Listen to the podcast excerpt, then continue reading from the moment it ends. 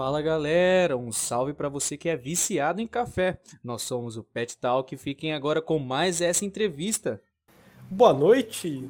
Bom, boa noite, pessoal. Lucas, Eduardo, boa noite. Olá. Estamos aqui começando mais um Pet Talk. Acho que vocês viram, a gente disse boa noite, o que tem de boa essa noite. Bom, temos uma convidada muito pedida pra gente. Na verdade, já, já veio muita demanda de gente pedindo na nossa caixinha, falando: ah, traz a Marta, traz a Marta. Trouxemos a Marta, gente. E estamos aqui. Quer falar alguma coisa, Lopes? Bom, é, boa noite a todos, todas e todes. Estamos aqui na primeira live do ano e agradeço muito a professora, a doutora Marta Selena Gadotti, por estar aqui conosco e ansioso, porque todos falam tão bem dela e eu vou ter a oportunidade de conhecer um pouco melhor você. Então, bom, se apresente para quem não conhece a sua linda pessoa e nos vislumbre um pouco do quem é você, o que você fez. Pode, pode se apresentar aí para a gente, por favor. Bom, gente, agradeço primeiro de tudo o convite. É, falo que às vezes é difícil acertar o horário, mas deu certo, estamos aqui hoje. Então, agradeço o PET, que é um programa assim que eu tenho no meu coração com muito carinho e saudades, saudações aí para todos os petianos e a galera que está acompanhando. Estou né? abrindo, então, olha que honra! Eu, então, agradeço muito abrir aí o Pet Talk. O é, que, que eu posso falar de mim, né? Bom, a galera aí, a maioria, espero, né? Uh, já teve aula comigo ou participou de alguma algum evento ou alguma orientação comigo, né? Mas eu, eu sou, acho assim, uma, uma pessoa que gosta de puxar o R, primeiro de tudo, né? Que a minha terrinha, todo mundo sabe, né? não tem como negar, né? A porta.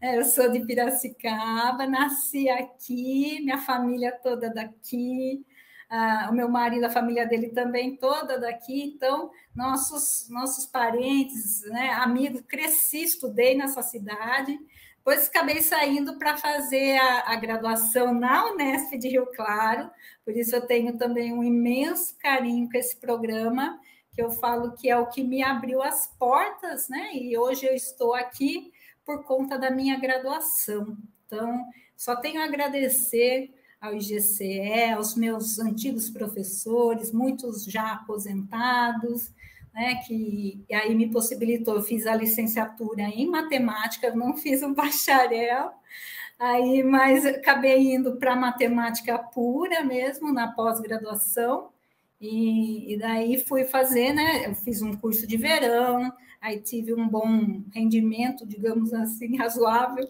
aí acabei ficando na, no mestrado e doutorado na USP de São Carlos, né? onde eu trabalhei lá na área de equações diferenciais. Mas uh, eu comecei a minha história começando na Unesp de Rio Claro, fiz iniciação científica a convite da professora Nativi, que eu era uma pessoa muito tímida, nunca cheguei num professor para falar de IC, eu era eh, muito vergonhosa, e aí a professora fez o convite, né? então também tenho um carinho imenso com a Nativi, é uma professora que mora aqui no meu coração, e, e me impulsionou, né, para dar continuidade, fazer o mestrado, doutorado, né, o meu primeiro concurso público foi numa, numa municipal aqui em Piracicaba. Depois, o segundo foi na USP Ribeirão, onde eu fiquei cinco aninhos. Mas a saudade de casa era muito grande, então o motivo de eu ter saído da USP Ribeirão, que eu também tenho um carinho enorme, foi muito bem acolhida lá. Pessoal é, é, muito receptivo, os funcionários, os docentes também. Eu tinha também um carinho, foi na época que foi criado o curso lá de matemática aplicada a negócios, né? Eu pude atuar um pouquinho nesse curso. De vez em quando encontro um aluno ali aqui, né? Então eu fico, eu fico alegre de receber assim, a pessoa lembra, né? Às vezes eu não lembro, porque a gente passa muito nome, né? E a gente não consegue, a gente lembra da pessoa, mas o nome às vezes não vem. E aí a saudade de casa, praticamente isso fez com que eu prestasse na Unesp de Rio Claro, fora que era um, um, lugar que eu conhecia, onde eu fiz a minha graduação. Então, voltar para casa, né? Em todos os sentidos. A minha casa na minha cidade e a, a minha, a minha universidade que me formou, né? Que me graduou. E aí foi né, que eu entrei lá em 2008 na Unesp de Rio Claro, né, e estou lá até hoje. Fui convidada pela professora Elires, quando ela estava para sair do PET, né? Falou, ah, vai ter uma seleção, né? Me avisou, né? Me informou das, das condições. Aí eu fiz todo o processo seletivo e fiquei no PET por seis anos que eu falo que foi um grande aprendizado, momentos de muitas aventuras, muitas. Qualquer, eu conto uma ou outra, eu vou contar aqui no meio, mas não vou contar tudo agora no começo, né? E, e falar que, gente, o pessoal, os meus petianos, porque faz tempo, né? Tem, eu, se eu falar nome que vocês nem vão saber, né? Uma, uma galera que já se formou há um tempão, né? Que eu fiquei lá de 2013 a 2018. E nossa, pessoal foi, ah, foi, eu tive, né? Apesar que é difícil dizer petiano, é, a mãe eu falo que é contagia, né? Um contagia o outro. Então é um grupo muito gostoso de trabalhar e eu tenho saudades, né? Espero quem sabe um dia voltar a ser tutora, né? Quem sabe? Então eu só tenho alegria com respeito à a, a, a minha vida profissional, gente. Eu só tenho a agradecer Agradeço, eu falo que eu aprendi muito com os meus alunos de C, de graduação, de BAI, de, de tudo, né? De mestrado, né? Eu falo, eu, é um ponto de vista meu, a parte que eu gosto na, dentro da universidade, a gente faz várias funções, vocês sabem, né? Parte burocrática, parte né, de, de, de ensino, pesquisa extensão. Mas a que eu mais gosto é trabalhar com alunos, principalmente no, no, em termos de individual, iniciação científica, né, ou algum projeto de extensão. Né? Então, eu, eu aprendi muito, ah, falo que aprendi muito na Unesp de Rio Claro, né, como aluna e também depois com, como professora, estou aprendendo ainda, e só tenho a agradecer a quem? Os, os, meus colegas de trabalho e o pessoal, né? meus queridíssimos, meus filhos acadêmicos, que eu gosto de chamar os meus alunos. Só tenho a agradecer, porque é só alegria. Mais ou menos isso, uma introdução aí rápida. Ah, mas vou falar também a história toda. Vai demorar um pouquinho. Du, você quer começar falando alguma coisa aí? Questionando? Porque se não tiver, nós não uma dúvida posso aqui. começar, mas. Não, se Começa. tem uma dúvida, vai você, vai você. Ah, mas. Ah, eu vou fazer um que bater uma dúvida. Eu posso começar fazendo pergunta. Qual que é a integral dupla de E elevado a x quadrado mais y quadrado, dx dy? Eu prefiro o Lopes. Deleta ah, calma aí, gente, calma aí. Vai para os cortes aí, essa daí. Quem souber responder já, já responde na próxima aula, professor. É, antes da gente começar a live, o, o Eduardo e o, o Ozaki, não, o Ozaki, nosso backstage aí hoje, já deixar um abraço aí para ele. É, nós estávamos conversando do mestrado, né, e tudo mais. E você comentou que você fez licenciatura e depois você foi para pura ali no, no mestrado. E como que foi essa essa transição? Como, tipo, que quando, quando a gente fala assim, ah, eu fiz licenciatura aqui, eu vou para licenciatura, no, no máximo, bem entre aspas, uma aplicada depois, mas você foi para para pura, você foi tipo quase outro extremo. é, eu não, não me vejo fazendo isso. Eu queria saber como foi para você é, é, essa mudança, com quem foi, como foi, essa, como foi tudo isso? É sério, eu não consigo pensar em fazer isso daí. Pois é, eu acho que é legal esse depoimento meu. Ó, primeiro, eu entrei fazer. É, primeiro curso que eu entrei fazer, gente, foi ciência da computação. Estava na moda a época que eu entrei fazer graduação. Não vou contar o ano aqui para não me comprometer. Mas estava na moda ciência da computação e eu entrei fazendo uma particular aqui em Piracicaba. Gente, mas não foi um semestre. Eu falei, isso não é para mim. Eu sou usuária de computador, não, não, entendo nada de negócio da máquina, de HD, de não sei o quê. Eu falei, não, não é para mim.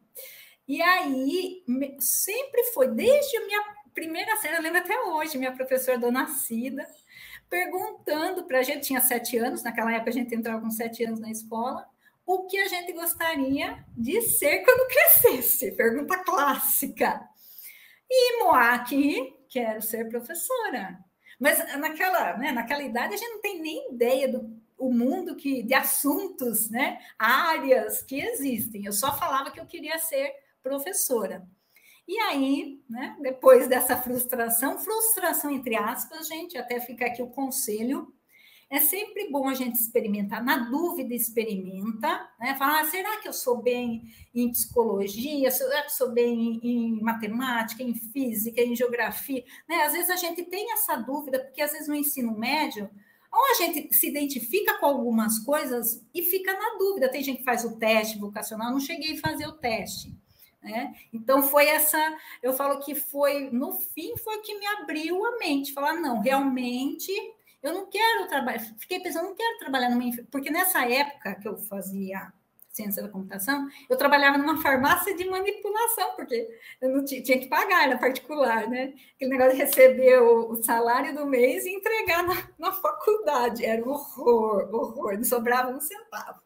Enfim, né? Porque era um serviço básico, né? Num balcão. E eu só entrei por causa de regra de três, gente. Foi, era uma vaga né, para uma farmácia de manipulação e vem aquelas fórmulas, né? 20% de não sei o quê, 1% de não sei o que lá, né? E aí estava eu e uma outra moça concorrendo, né? E, e, eu me saí bem na prova de matemática. Então aí eu trabalhava e depois, é, a cachorrada que vai ter interrupção, viu? Aí eu acabei, né, é, entrando trabalhar e fazer o curso. Daí eu senti que a coisa estava muito. Ainda o curso tinha aula, eu trabalhava no sábado de manhã, a gente tinha aula sábado à tarde. Então era muito assim, puxado, não tinha descanso. E eu percebi que não era para mim. E daí eu fui fazer matemática e tinha as duas modalidades, claro, na minha época. Mas por esse gosto, nessa vontade desde a infância de ser professora, eu escolhi a licenciatura.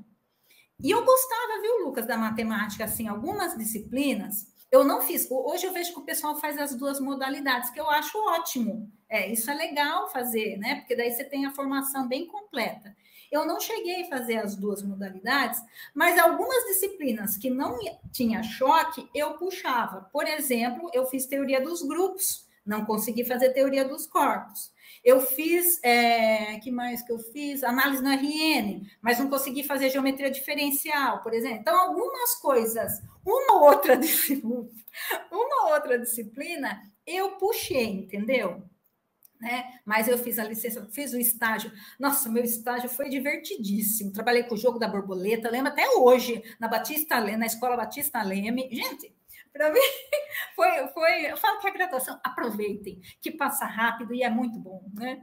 Então, foi, foi, foi por isso eu queria ser professora. E também não tinha conhecimento, gente. Minha família, meu pai, minha mãe, até quarta série, né? Que o pessoal já ia trabalhar, trabalhava na roça, tudo. Então, eles não tinham estudo. Então, eu não sabia nem quando falavam de pós-graduação, gente, no meu segundo ano, eu não sabia o que, que era isso. Era um, né? E o que eu queria ser professora. E aí, por isso que eu escolhi a licenciatura. Mas com a IC, por isso que a IC é importante, né? A, a professora Nativi, a Rosa e outros professores também, né? Eles foram nos orientando, falando das possibilidades. Do terceiro para o quarto ano, eu fui fazer um verão na USP de São Carlos. Ah, na TV, o pessoal também fazia algumas excursões para conhecer os programas de pós da UFSCar. Eu lembro de ter ido na UFSCar e na USP de São Carlos. Não sei se é pela proximidade, mas eu, eu acho que faziam até para outros lugares, como Unicamp, né? Tinha outras para a gente ter esse conhecimento que existe um outro mundo, né?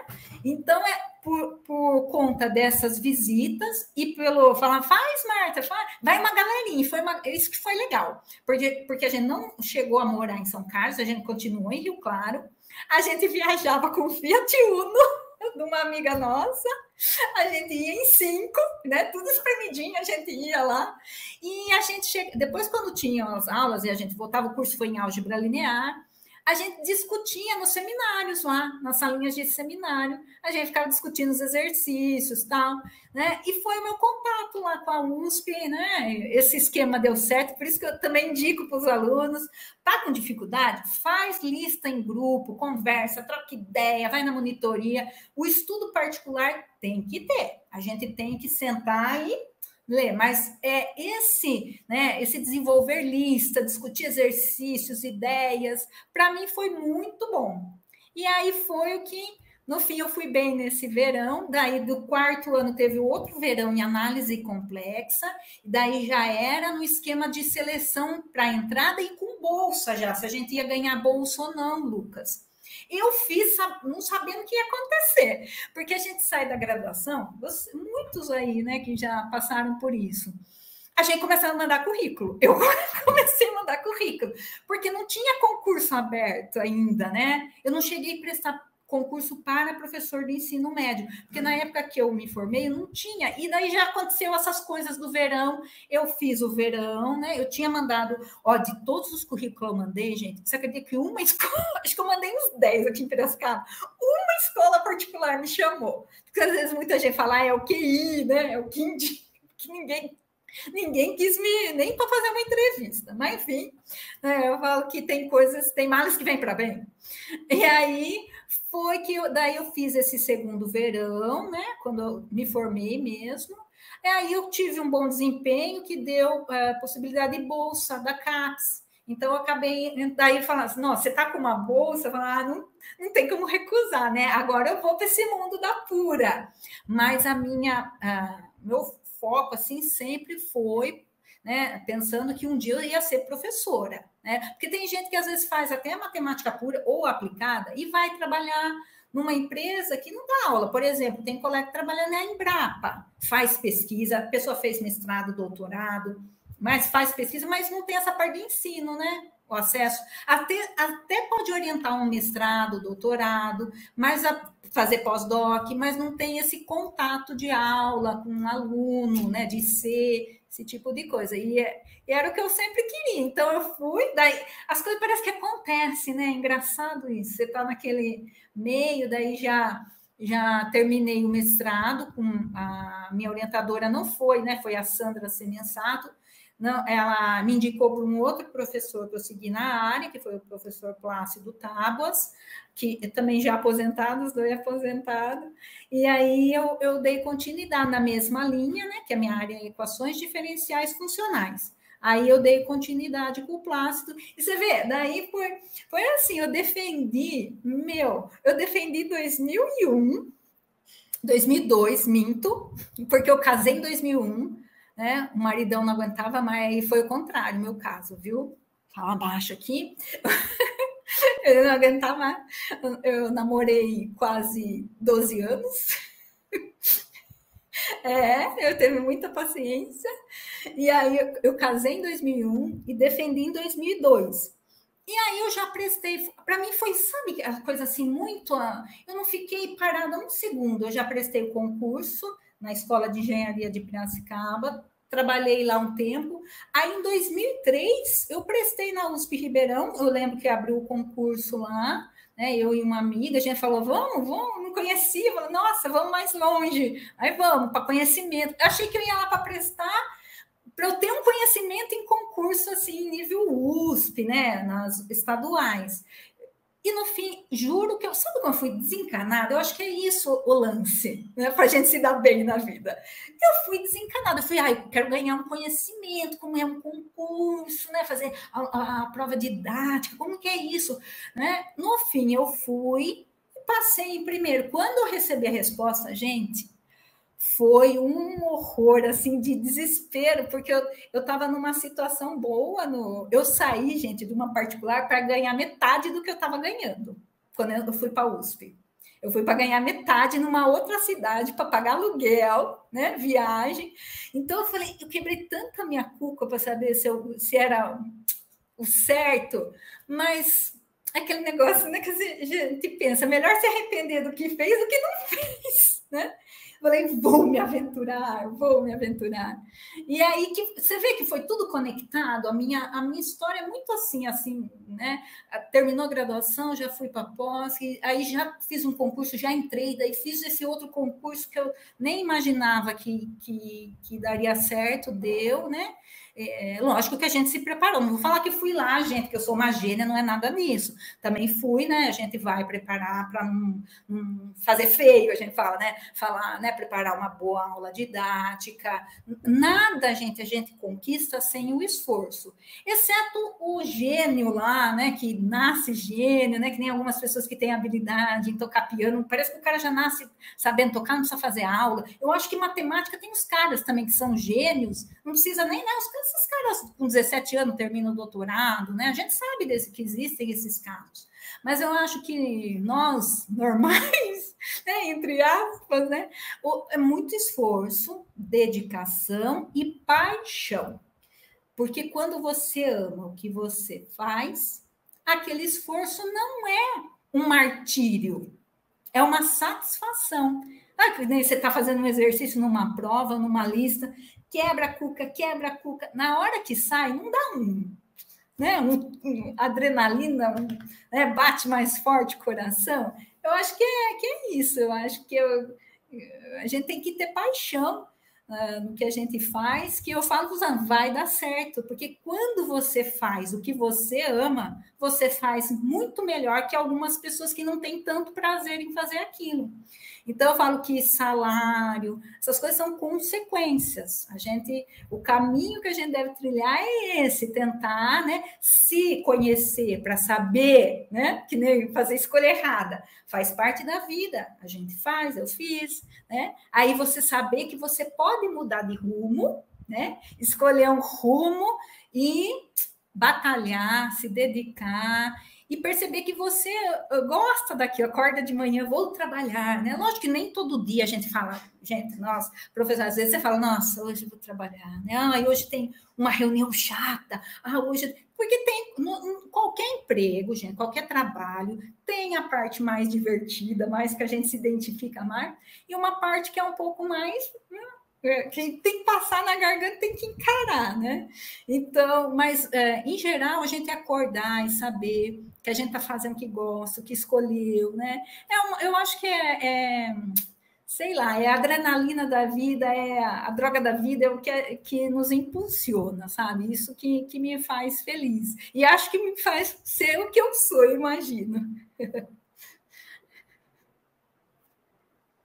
Ai, que bom demais, bom demais. É, é eu, eu podia falar muita coisa aqui, mas eu vou deixar em aberto aqui uns, uns, uns negócios para perguntar e falar também, complementar, mas eu vou ver o, o, uma frase que eu queria comentar da, da sua fala é, é de uma uhum. música e eu adoro músicas aleatórias e às vezes puxar uma frase de outra pessoa às vezes dá mais impacto do que eu falar, porque né, outra pessoa é mais letrada, vamos dizer assim, né?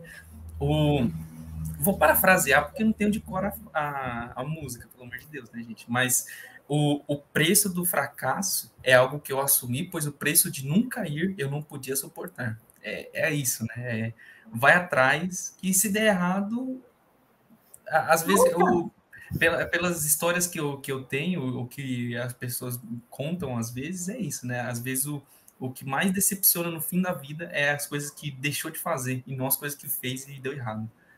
É isso. Mas aí tem que é é, é ir, ir, ir, e ir, só isso.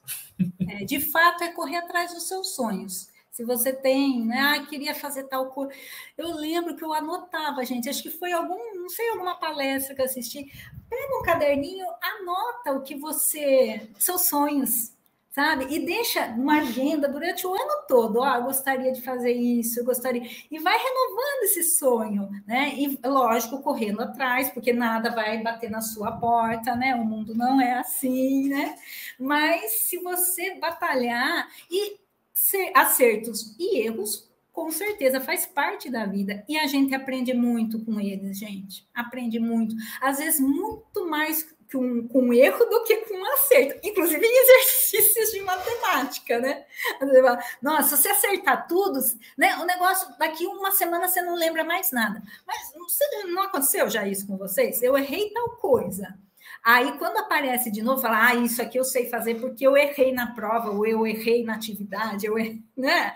Então a gente acaba, sei lá, parece que fixa, né? A coisa, você fica calejado, esse é o termo, né? Você fica calejado para a coisa. E segue em frente, é isso. É.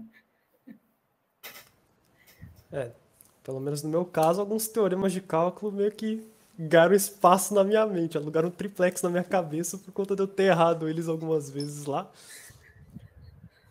Faz ah, parte, eu... Eduardo. E o que eu ia falar também é nesse negócio de anotar, que eu tenho uma experiência da minha vida mesmo que eu fiz isso. No... quando eu fiz a primeira vez, eu achei muito idiota, né? Que eu tava entrando no ensino médio, no primeiro ano. Aí o meu professor virou e falou: Não, vocês anotam aí na cartinha de vocês agora o que, que vocês vão querer fazer, o que, que vocês querem da vida agora, né, o curso que vocês pretendem fazer quando vocês saírem daqui, vocês forem para a faculdade. E aí eu comecei a anotar lá, por, mais por ele falando: Vai, faz alguma coisa aí, faz alguma coisa aí, porque você acha muito brega na hora. Você, você acha brega, vou ser sincero.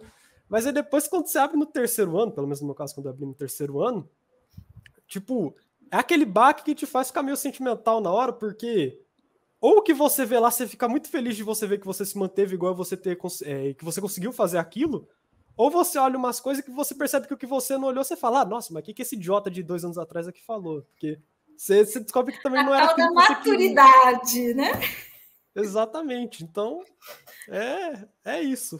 Só queria dizer. Eu acho pra... que é bom externar, né? Seja na fala, que nem aquela professora perguntou: o que vocês querem fazer? Aquilo, até hoje eu lembro dessa aula. Gente, eu tinha sete anos, eu não lembro quase nada nos meus sete anos. Eu falo que a gente vai tanta coisa que a gente acho que vai jogando fora, né? A gente não consegue, não fica tudo aqui na cachola.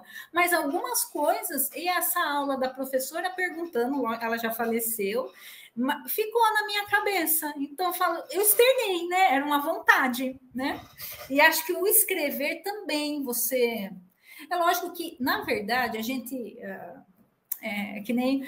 Ai, foi um professor, acho que foi o professor Pedro Novosade, uma, ele é um professor aposentado do IMPA e depois ele foi trabalhar na USP Ribeirão. Eu tive o privilégio de conviver com ele.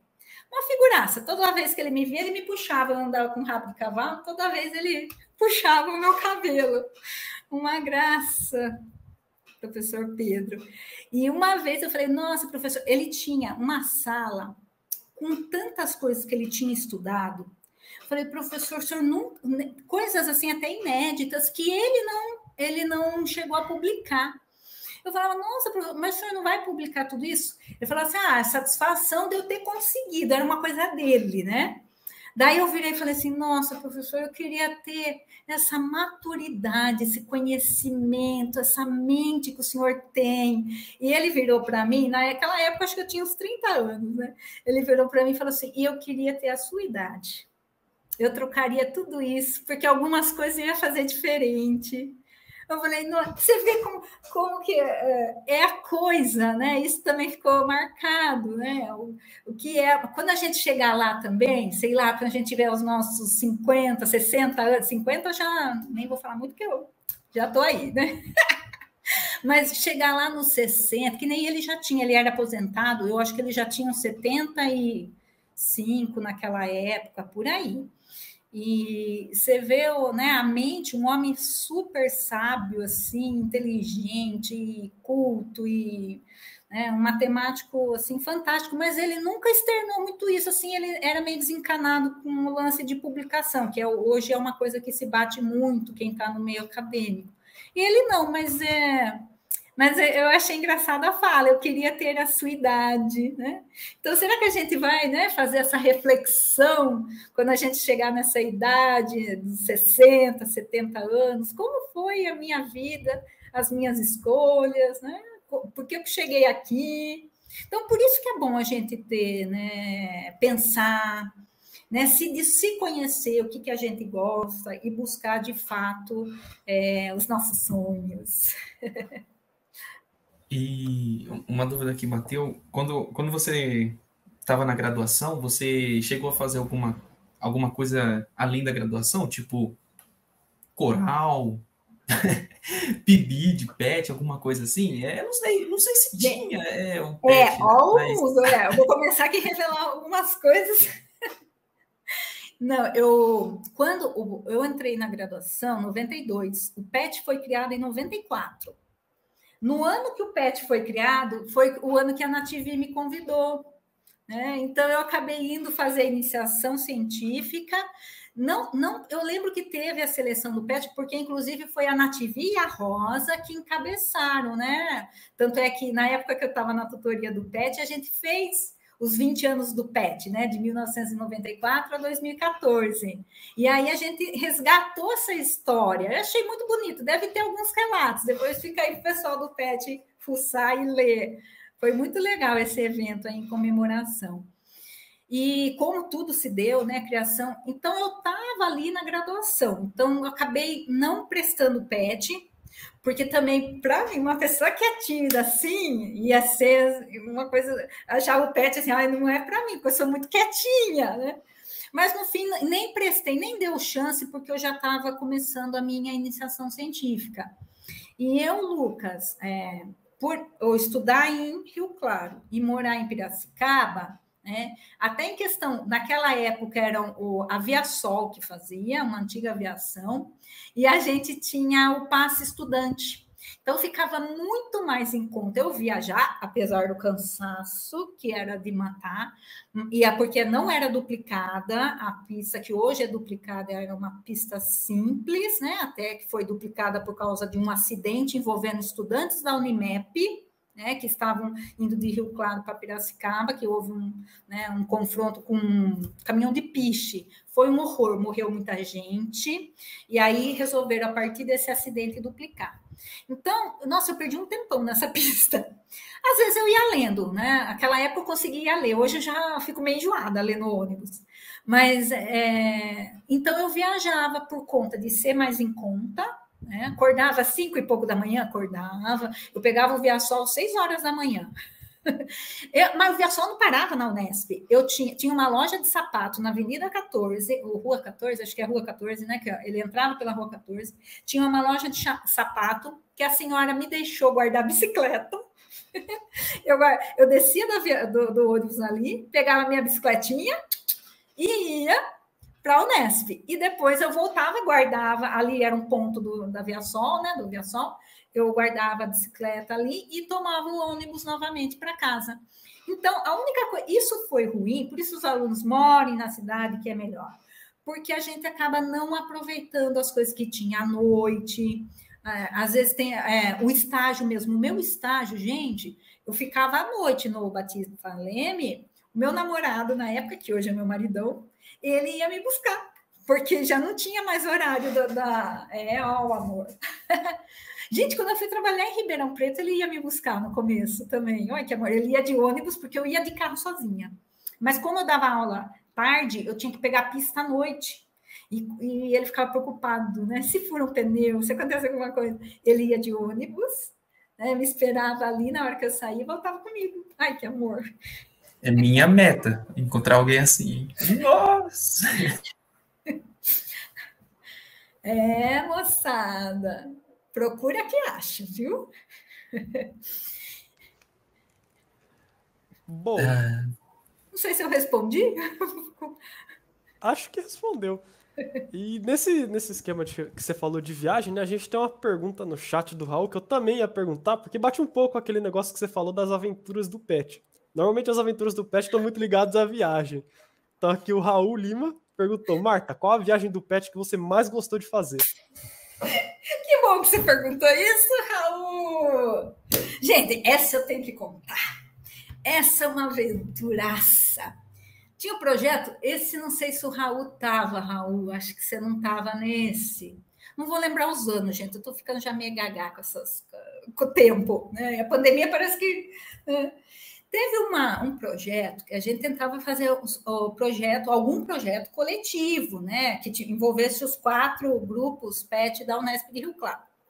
E tinha o pessoal da geologia, é, é, comentou de uma comunidade, se eu não me engano, Apiaí, posso errar o nome, acho que é Apiaí, que eles, eles já iam para lá, porque existe muita caverna, esse tipo de coisa, eles vão medir, vão fazer as análises, o trabalho de campo lá deles, e tem uma comunidade mais carente, e eles queriam levar, ah, vamos levar assim, tipo oficinas de matemática, oficinas de geografia, beleza, vamos, legal. Bom, fomos preparando projeto, contadores de história, tudo isso daí, né? Ah, fomos para passar o final de semana, porque pegamos o ônibus tal. Gente do céu. Aí vamos conhecer as cavernas. Eu, eu dando uma de uh, sou aventureira, eu vou, ai, eu vou conhecer as cavernas. Acho que quem estava lá, o Wellington, o Wellington me ajudou. Né? Tinha que subir um negócio enorme. Aí, beleza, eu subi. Falei, nossa, eu vou mostrar que eu estou em forma aqui, né? Pega e sobe. No entrar na caverna, eu nunca tinha entrado numa caverna assim na minha vida, gente.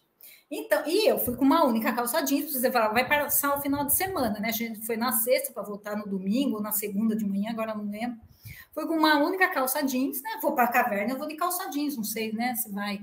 Fui com a minha calça, tal, camiseta normal, tênis.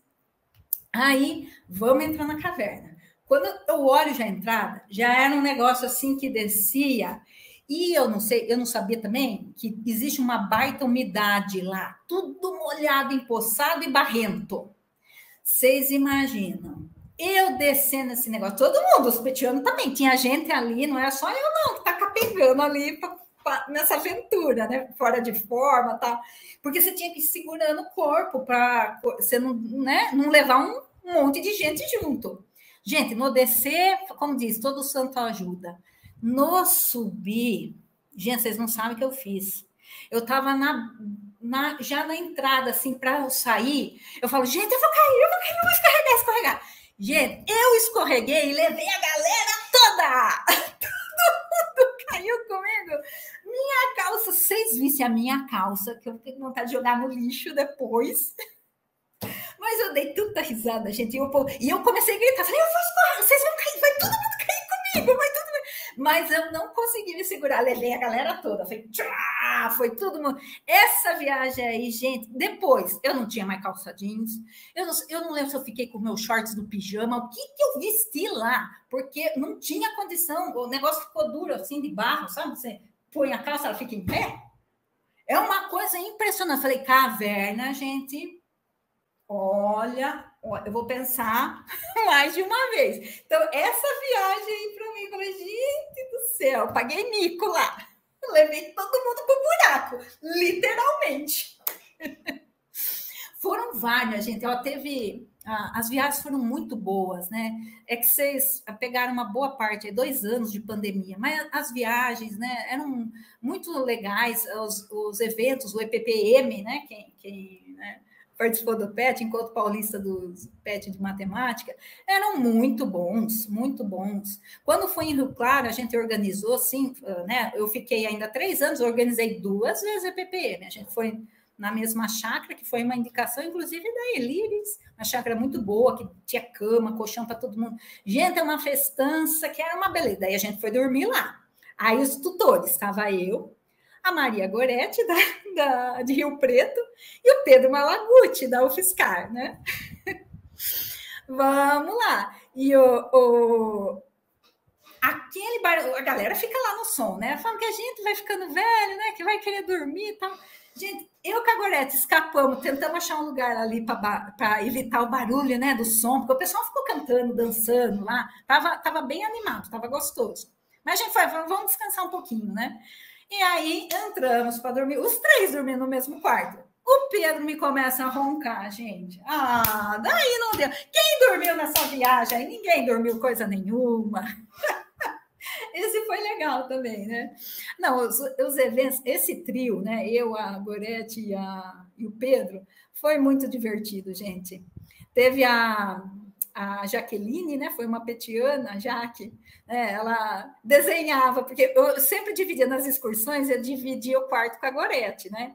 Aí o pessoal falava, não, a Gorete fica fazendo trancinha, daí fazia desenho comigo, faz, a Gorete fazia trancinha antes de dormir, né? Só sarro, só bagunça, gente, mas foi tudo muito divertido. Eu com a Gorete procurando café, um dia na, em São Carlos, também nos perdemos lá, tentando achar um café, porque a gente é viciado em café, tinha que ter um café depois do almoço. Ai, foi muito divertido, gente. Ai, nossa, eu tenho saudades. Teve um que a gente foi também para Ouro Preto. Nossa, tava o Raul Batata, tava a Kedma, Maria Letícia. Nossa, que saudade, gente. Essa excursão foi ótima, gente. Foi um. E agora, e na Pet Mate, acho que foi. Foi lá. E que legal. E a gente foi ônibus da Unesp. Vamos ônibus da Unesp. Chegamos lá. Que ônibus que entra lá, gente? Aquele negócio é tudo cheio de curva. E tudo... A sorte que não parou muito longe. Daí a gente foi pro. O ônibus não entra naquele lugar. Gente, vocês já foram lá? É lindo. Adorei essa viagem, a gente foi conhecer. A gente chegou primeiro, acho que a gente chegou um dia antes, se eu não me engano. A gente fez o credenciamento, só tinha abertura à noite. Isso, abertura era à noite. Aí a gente alugou uma van, rachamos ali e fomos nos lugares turísticos. Mas foi tão legal, não sei se tem alguém aqui que está tá assistindo para contar mais alguma coisa. Foi muito gostoso. Eu sei que nós entramos, inclusive, nas onde os escravos lá né, pesquisavam o ouro, né, buscavam pelo ouro ali. Foi, foi bem, foi legal, gente. Aquela época, gente, o custeio ele vinha integral também. Eu lembro que acho que no primeiro ano que eu estava no PET, 9.600, se, é, se eu não me engano, era o custeio a gente conseguiu ir, todo mundo ir para o Enapet Mate, que foi em Floripa. A gente foi, todo mundo pegamos uma van, acho que da Unesp, que levou a gente, ou a gente pagou, agora não lembro. Levou todo mundo para o aeroporto lá em Campinas, em Viracopos, pegamos um avião junto. Para muita gente foi o primeiro voo. Falar, ah, o PET possibilitou o primeiro voo na, de avião. Mas foi muito, muito legal, foi muito divertido. Olha, foi, olha, teve uma gente que foi martírio. Ó, EPU Ilha Solteira. Vocês já fizeram a viagem de carro de Rio Claro à Ilha Solteira? Nem queiram. É longe para Dedéu. Quando você fala assim, é o negócio do lado do xereque, do desenho. Tá chegando? Não. Tá chegando? Não. Nunca estava chegando no trem lá. Eu sei, gente. Imagine, nós fomos com uma van, tava lotada de petiano, o ar condicionado quebrado, um calor, porque acho que foi no feriado de 7 de setembro, se eu não me engano um calor. E o, o nosso querido motorista botou lá um estilo de música que eu, para mim, é um. Sabe aquela música que vai torturando? Imagine você ir cozinhando de Rio Claro à ilha, ouvindo um check-check na cabeça aí. Vocês imaginam como que eu cheguei nesse negócio? Precisei, acho que uns cinco cafés para eu recuperar, me recuperar. Gente, aquela viagem foi tortura. Não sei se tem alguém aí que vai lembrar. Acho que estava a Débora, quem? a Fernanda, Fernanda Andrade, acho que estava, se eu não me engano. Aí tem uma galerinha, mas olha, foi. Esse foi a tortura. Depois o evento lá foi ótimo, gente. Ilha, eu gostei demais de conhecer lá. Foi muito, muito legal. Gostei mais longe. Nossa, tal, né? Chega em, em, São José do Rio Preto, você fala, nossa, chegamos, chegamos na metade depois tem mais um tanto, né? Então, ó, foram tantas. Ó, por isso que é importante, assim que voltar tudo presencial, fica aí a dica para os petianos, participar dos eventos, né? Tem, tem reunião, tem discussão, tem assembleia, tem votação, tem tudo isso, mas tem diversão. também tem diversão, né? E as comidas, comemos bem, a gente come demais, né? É, é, tudo muito bom. Em Ouro Preto, comida de Minas, é, eu acho que foi lugar, um dos lugares que eu mais gostei, viu?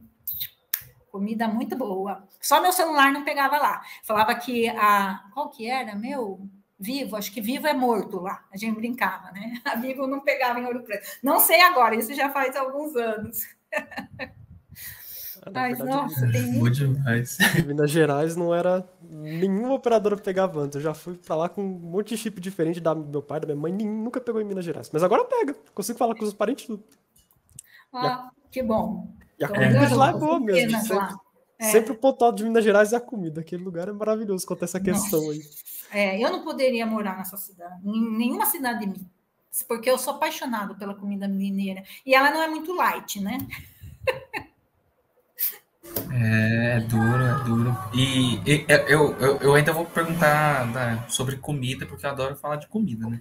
Ah, eu é, também gosto. Mas, mas é, é que talvez não tenha esse gancho depois, porque você comentou quais foram os eventos que você mais gostou de ir e quais foram os, os não vou falar os melhores eventos porque vai criar rixa. Então vamos, vamos fazer qual, quais foram os maiores eventos que você organizou, porque em seis anos você deve ter feito, é, não sei, um Enapet, alguma coisa grande assim. É, o ENA nós não temos suporte em Rio Claro, gente. Nem, nem é. o Sudeste. Nem, o volume, vocês têm noção ao volume de gente? Precisa aqueles ginásio enorme, assembleias, eles não contam, eles fazem por, como que é? Por a contagem dos votos lá, né? Eles uh, tiram uma média, porque é muita, mas é muita gente. O que a gente conseguiu nesses seis anos organizar foi o Enapet Mate o Enapet Mate. Quem está aí? Se alguém está aí assistindo, aí dá apoio. A gente organizou, fomos atrás. O problema de Rio Claro, gente, foi que a gente não conseguiu. Não é um problema de Rio Claro, em outros lugares também, que foi assim, marmita, a gente não conseguiu o RU. Uma pena, a gente queria que o pessoal né, comesse no RU, mas a gente não conseguiu. Então, o pessoal pegava a marmita e sentava nos, nas salas de aula. A gente fechou, o pessoal jogava colchão também nos blocos lá didáticos, né? Foi uma época que, que acho que foi um feriado, alguma coisa assim. Então, o pessoal dormiu lá no, no nos blocos didáticos, e o evento foi no anfiteatro da matemática mesmo, porque uh, o Enapet Martin ele não é muito grande, tá? E, e, então a gente também a gente teve a inscrição, lógico que você a gente até pensou em pegar um outro local, dependendo do número de inscrição. Mas o que aconteceu aquele ano que diminuiu, depois a galera que está aí assistindo pode confirmar, teve atraso no, na verba do custeio. A gente ficou até na dúvida se a gente faria ou não, como que seria, se o povo viria ou não sem o custeio. Não é isso? Se alguém tiver aí na, naquela época, me, me ajuda aí lembrar. Eu sei que ah lá, Raul, então não é isso que atrasou o custeio, e aí a gente ficou bastante preocupado, mas enfim, abrimos as inscrições. O Bruno Mendes, o Bruno, né? Ele ficou tão. Coitado, fiquei com pena dele, porque ele ficou nessa parte computacional de fazer as inscrições, e algumas coisas às vezes não dá certo, e o pessoal reclamava, e ele, nossa, teve um dia, eu falei, não, Bruno, calma, vamos, vamos com calma né? Mas ele ficou com essa parte. Então, Olha, foi um evento, gente, por ser nacional, o Encontro Nacional dos Pets da Matemática. A gente teve sorte, entre aspas, que não veio tanta gente. Eu acho que tinha uma média de umas 70, 80 pessoas. Depois o Raul aí pode me ajudar também a lembrar. Mas imagine você né, organizar. As palestras foram ótimas, gente, foi muito bom. Eu não vou lembrar tudo com detalhe quem estava lá. Acho que o Johnny estava, por exemplo, né? Acho que foi a dona Lourdes ou no Chique, se eu não me engano, também a gente convidou. É, foram, eu acho assim, as palestras, o, o, almoço, apesar de ser marmita, o pessoal até que gostou, né? A gente sempre tem a opção vegetariana, a opção, né? Mas a gente gostaria de, sei lá, ter mais, melhores acomodações, mas é o que. Nosso campus é muito pequeno, né? Se a gente compara sei lá, com algumas federais, né? Ou campus da USP São Paulo, sei lá. Tem campos aí que, né, que tem aquele anfiteatro, que tem o RU. Alguns que alguns, não, a maioria dos eventos que eu participei, o RU estava aberto, eles contrataram para o final de semana. E era legal, que você pega o bandejão, né? Você põe a quantidade que você quer, a marmita você acaba tendo desperdício, né? Então, enfim, né? Eu, eu acho que o Enapet Mate, esse encontro aí, foi o que o que mais deu trabalho para a gente, assim, um pouco de desgaste até emocional. Esse negócio, o povo vem, o povo não vem, a inscrição deu certo, não deu certo, sabe? É, coisas assim que eu acho que acontece em qualquer evento de grande porte que você organiza, aberto para o Brasil, né? Então, não é fácil organizar isso. Mas depois teve esses 20 anos, esse 20 anos do PET foi, lógico, foi interno, mas a gente convidou esses petianos para vir, formar uma mesa redonda para contar, né, como que era na época que eles estavam no PET, o que, que né, mudou, evoluiu, né, e trocar ideias, às vezes até de projeto, é legal, né, e teve esse evento, é, acho que na Unesp, e depois, quando eu estava saindo, acho que nos últimos dois anos, né, que eu estava na tutoria, a gente começou a organizar um. É, o EPURC, que a gente achou o nome meio estranho, EPURC, né? que seria os de Rio Claro, o encontro dos pets de Rio Claro. Né? Então a gente chegou a. Eu cheguei a participar em dois deles, né? E eu acho que é assim, mas foi muito. Os eventos são muito bons. As, existem as reuniões, quem não conhece, gente, existem as reuniões. Há uma separação dos, do, uma parte, né? Tem assembleia, tem discussão, né? Mas tem uma parte que reúne os petianos e tem uma reunião com os tutores, todos os eventos têm isso que a gente pode discutir problemas envolvendo atraso de custeio de bolsa, credenciamento, regras de ah, tem que ter o CR, não sei o quê, tem que...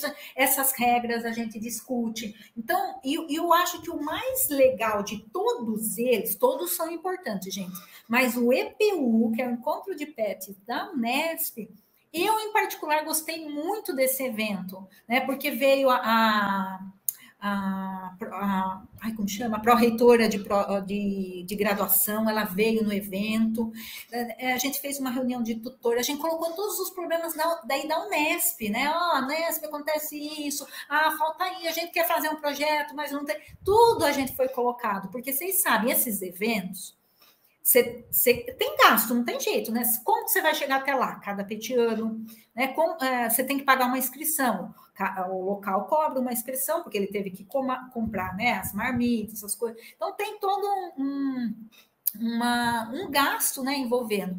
E, e quando não tinha custeio, quando o custeio vinha menos, ou vinha no final do ano, gente, como que a gente fazia, né? Então a gente, a gente discutia todas as coisas. Ah, a Unesp tem que dar um suporte. A Então eu, eu achava legal aí, porque era mais, eu falo que ia na veia, né? Vamos na veia dos nossos problemas aqui. Vamos... Agora, o o que eu fiquei, você falou, né, Lucas? Ah, qual que você achou assim o gigantesco? O Zenapet, o, o, que são nacionais de todos os grupos PETs. Esse, gente, é uma loucura. Eu nunca vi tanta gente num lugar, né? É uma coisa assim que até você fica assim, olha que legal, quanto petianos desenvolvendo projeto de ensino, extensão, pesquisa, né? Quantos tutores, como que a gente mobiliza um mundo, sabe? Eu falo que é uma galera que tem uma certa força, viu? O PET não é que a gente a união faz a força. Quando você vê a galera unida, e você sabe que lá não está todo mundo ainda, sabe que um outro não pôde ir, né, por algum motivo. Mas esse encontro também eu acho que vale a pena. Ah, você vai ficar no PET três anos? Um, pelo menos, você não pode ir, às vezes por causa de dinheiro, gente, por causa do custeio. Eu sei que tem, às vezes não dá para ir porque não dá para ir mesmo. Não que a gente não queira ir, né? Mas o, esse eu acho que um, pelo menos uma vez na vida a gente tem que ir para ver a dimensão desse projeto. Como ele é grande, ele é bonito, ele é forte, ele é bem estruturado, sabe?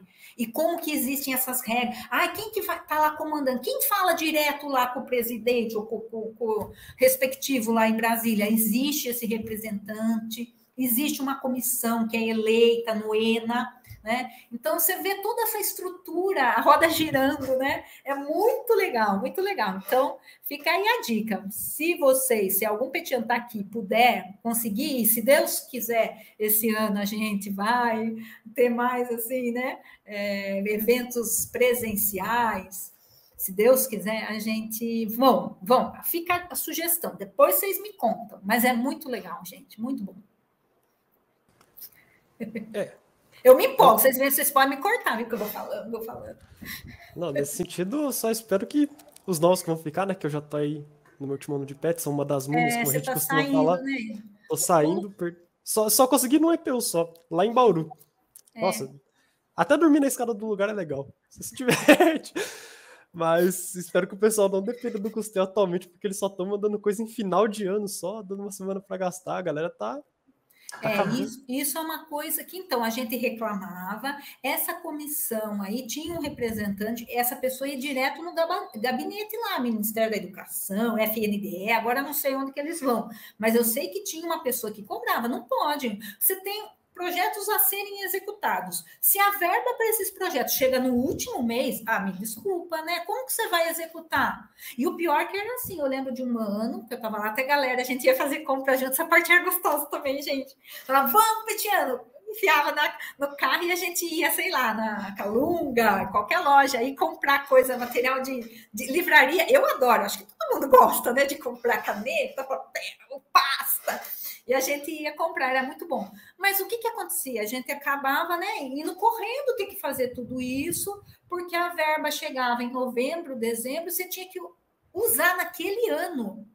Gente, e olha que absurdo. Depois, nessas reuniões com o tutor, a gente discutia também porque quando você fazia a prestação de contas, e deve ser hoje assim ainda, uma coisinha não tiver encaixando, eles suspendem do ano seguinte até você regularizar. Então tinha coisa que essas reuniões eram boas, porque quem é tutor novo, aí a Rubia que está assumindo, o que, que você pode fazer ou não com essa verba? Porque você fala assim, ah, comprei um pendrive, de repente não pode, eu comprei um mal. Não pode isso, não, não, não vou falar que pode ou não pode agora, nem sei mais como são as regras agora. Mas eu lembro que deu um problema com um grupo PET, comprou um HD externo. Esse, esse eu estava na reunião, mas HD externo não pode. Então, aí a coisa vira uma bola de neve, porque daí você tem que devolver o dinheiro, fazer uma justificativa. Eu, para falar a verdade, eu tive um incômodo, não foi questão de, de comprar coisa errada, mas sobrou, gente, eu acho que foram 47 centavos. Eu acho que a gente errou algum cálculozinho ali, quando a gente foi comprar na Calunga, ou às vezes você fala, ai, coloquei duas borras, mas subiu. Sabe quando você compra lá e ficou é, acho uma questão de 47 centavos. Gente, eu tinha que fazer tanta coisa para devolver esse 47 centavos, porque marcava que eu estava irregular porque eu não devolvi os 47 centavos. Então, nossa, depois eu fiquei meio punk com esse negócio aí. Falei, não, eu vou fechar, fazer os centavinhos, tem que bater, então compro, um, sei lá, qualquer coisa, um grafite, um lápis, né, para conta assim bater certinho. Não sei hoje como é. Eu falo que a parte, acho que a parte burocrática, a gente tem que fazer algumas coisas, né? Termo de compromisso, o tutor tem que fazer relatórios, planejamento. Mas a parte chata era esse dito cujo desse custeio. Gente do céu. Porque depois de um tempo você até sabe que pode comprar o que não pode. Aí, beleza, você entrou na, na, na dança. Só que quando você ia prestar contas, umas coisas assim nossa, miúdas acabam e atrapalham para o custeio do, do, do, ano seguinte, é uma coisa de louco, né? Então, realmente tem algumas coisas que, que é complicado, né? Que a gente tem que ficar atentos.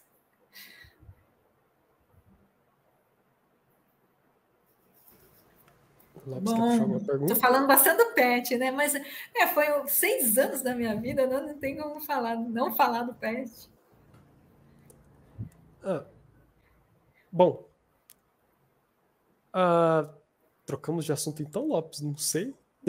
o que, que você é, acha? a comida acabou? Olha, eu, eu acho que eu cozinho bem, Lucas. Você, um dia você quiser vir para cá, eu faço um rango para você. Eu gosto de cozinhar, viu? A única coisa, não tem muito tempo para cozinhar, mas eu gosto. O que meu prato melhor que eu faço é bacalhau. Nossa, eu faço um bacalhau, não sei se você gosta, um bacalhau com batatas, azeite, fica muito bom. Falando de comida. O...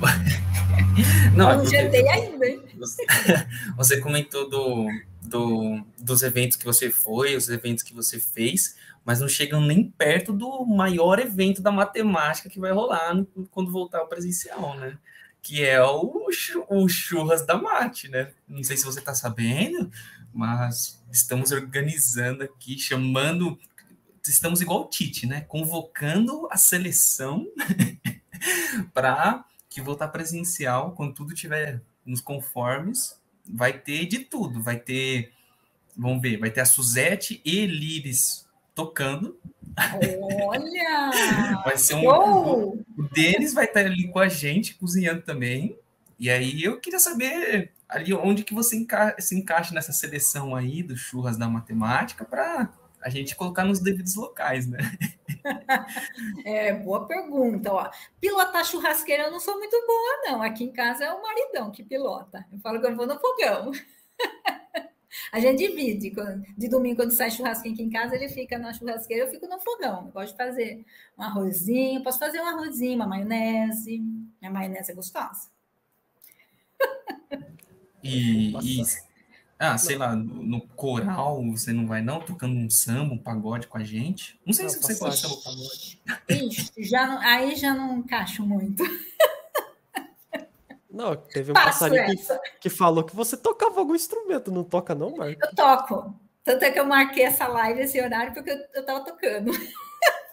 Mas eu não gosto de tocar muito em público, não, assim. E outra coisa, eu falo que a matemática eu fazia. Ah, isso esqueci de falar. Quando eu, antes de começar a fazer a matemática, eu tinha um grupo, né? A gente tocava, né? Eu só é, meninos, meu namorado também estava, mas bastante meninos. Acho que a gente tinha umas sete, oito pessoas. Já cheguei a tocar na Escola de Engenharia de Piracicaba, já toquei em vários casamentos, né?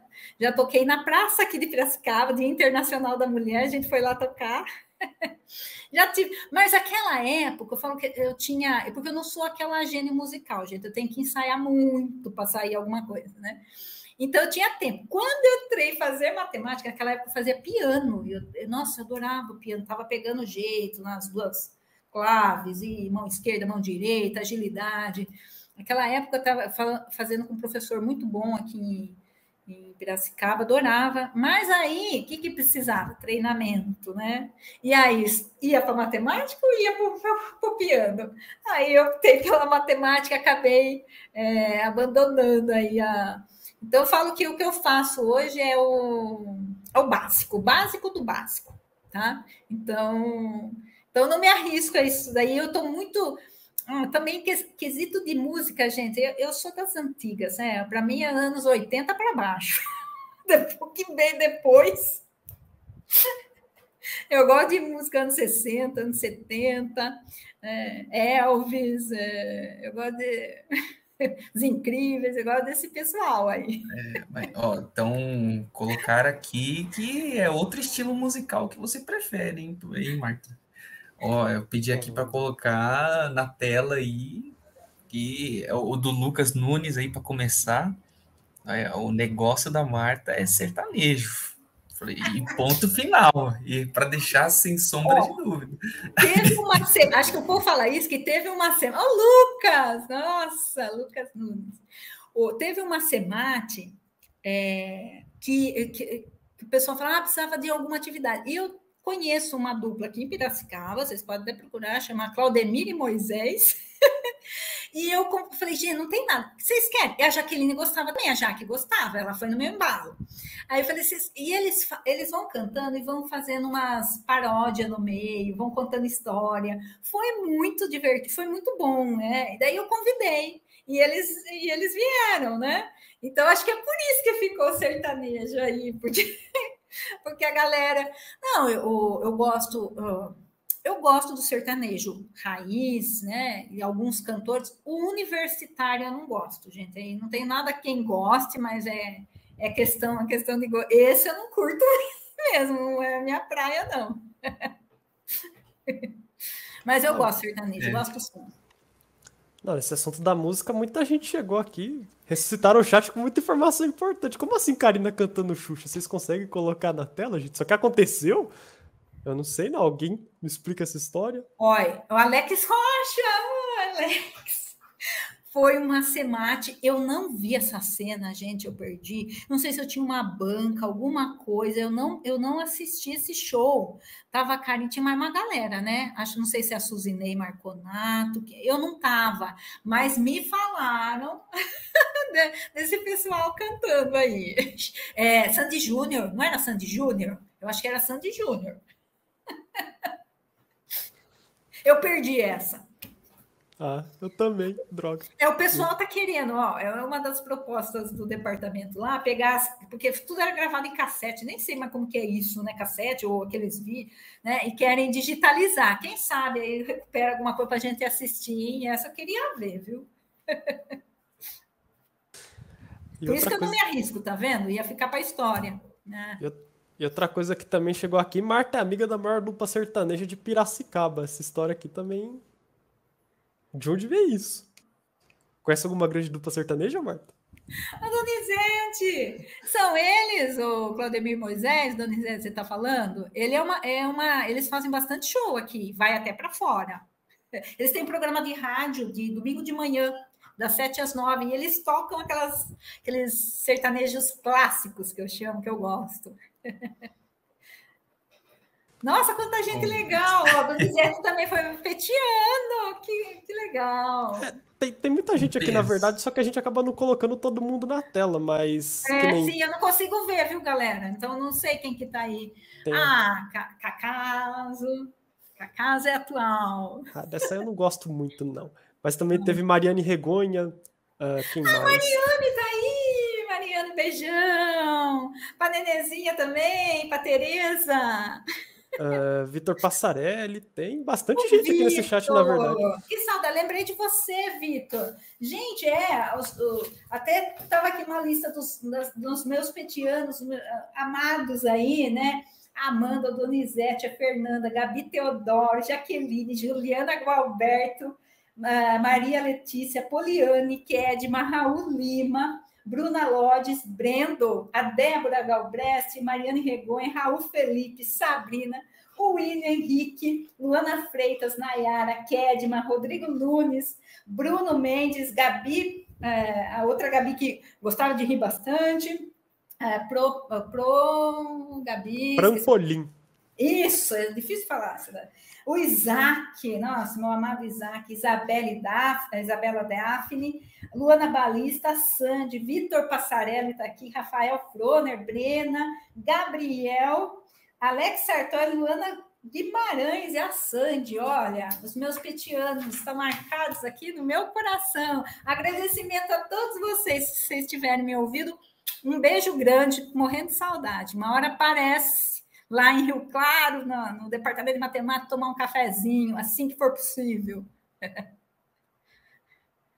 Ah, mas aí muito muito justo, né? Passando um por um, a gente fica receoso, né? Tipo, ó, desculpa se eu esqueci alguém, todos? gente. Ah, tá.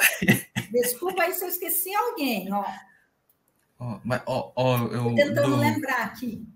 Lançaram uma pergunta no chat, não, o Alex. Que eu vi, eu sabia que você ia mandar. pergunta logo. É, é, é, professora doutora Marta Selena Gadotti, eu, eu tenho uma pergunta muito importante aqui. É, o, vou pedir para o meu amigo Ozaki colocar na tela a pergunta do Alex Rocha, né? Que é pergunta para Marta qual o time dela. E dependendo da sua resposta, pode criar intrigas aqui. Tá? É uma sexta-feira à noite, eu queria pedir, né? Ai, da... Ô, Alex, hein? Ah, gente.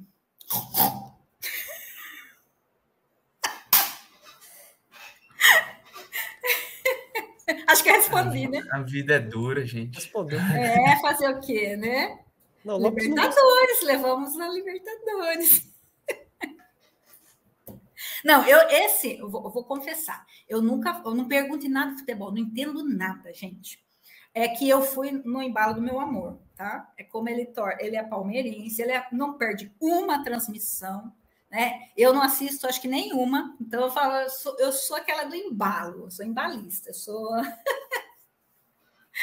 Mas eu, eu não sou fanática, não, nem, nem assisto. Quando tá passando o jogo, sabe que é? Eu sou, eu gosto. Vocês já assistiram os jogos antigos que tinham Pelé e essa galerinha lá? Você vê aquela galera jogando, gente, tinha um charme, um brilho, uma técnica.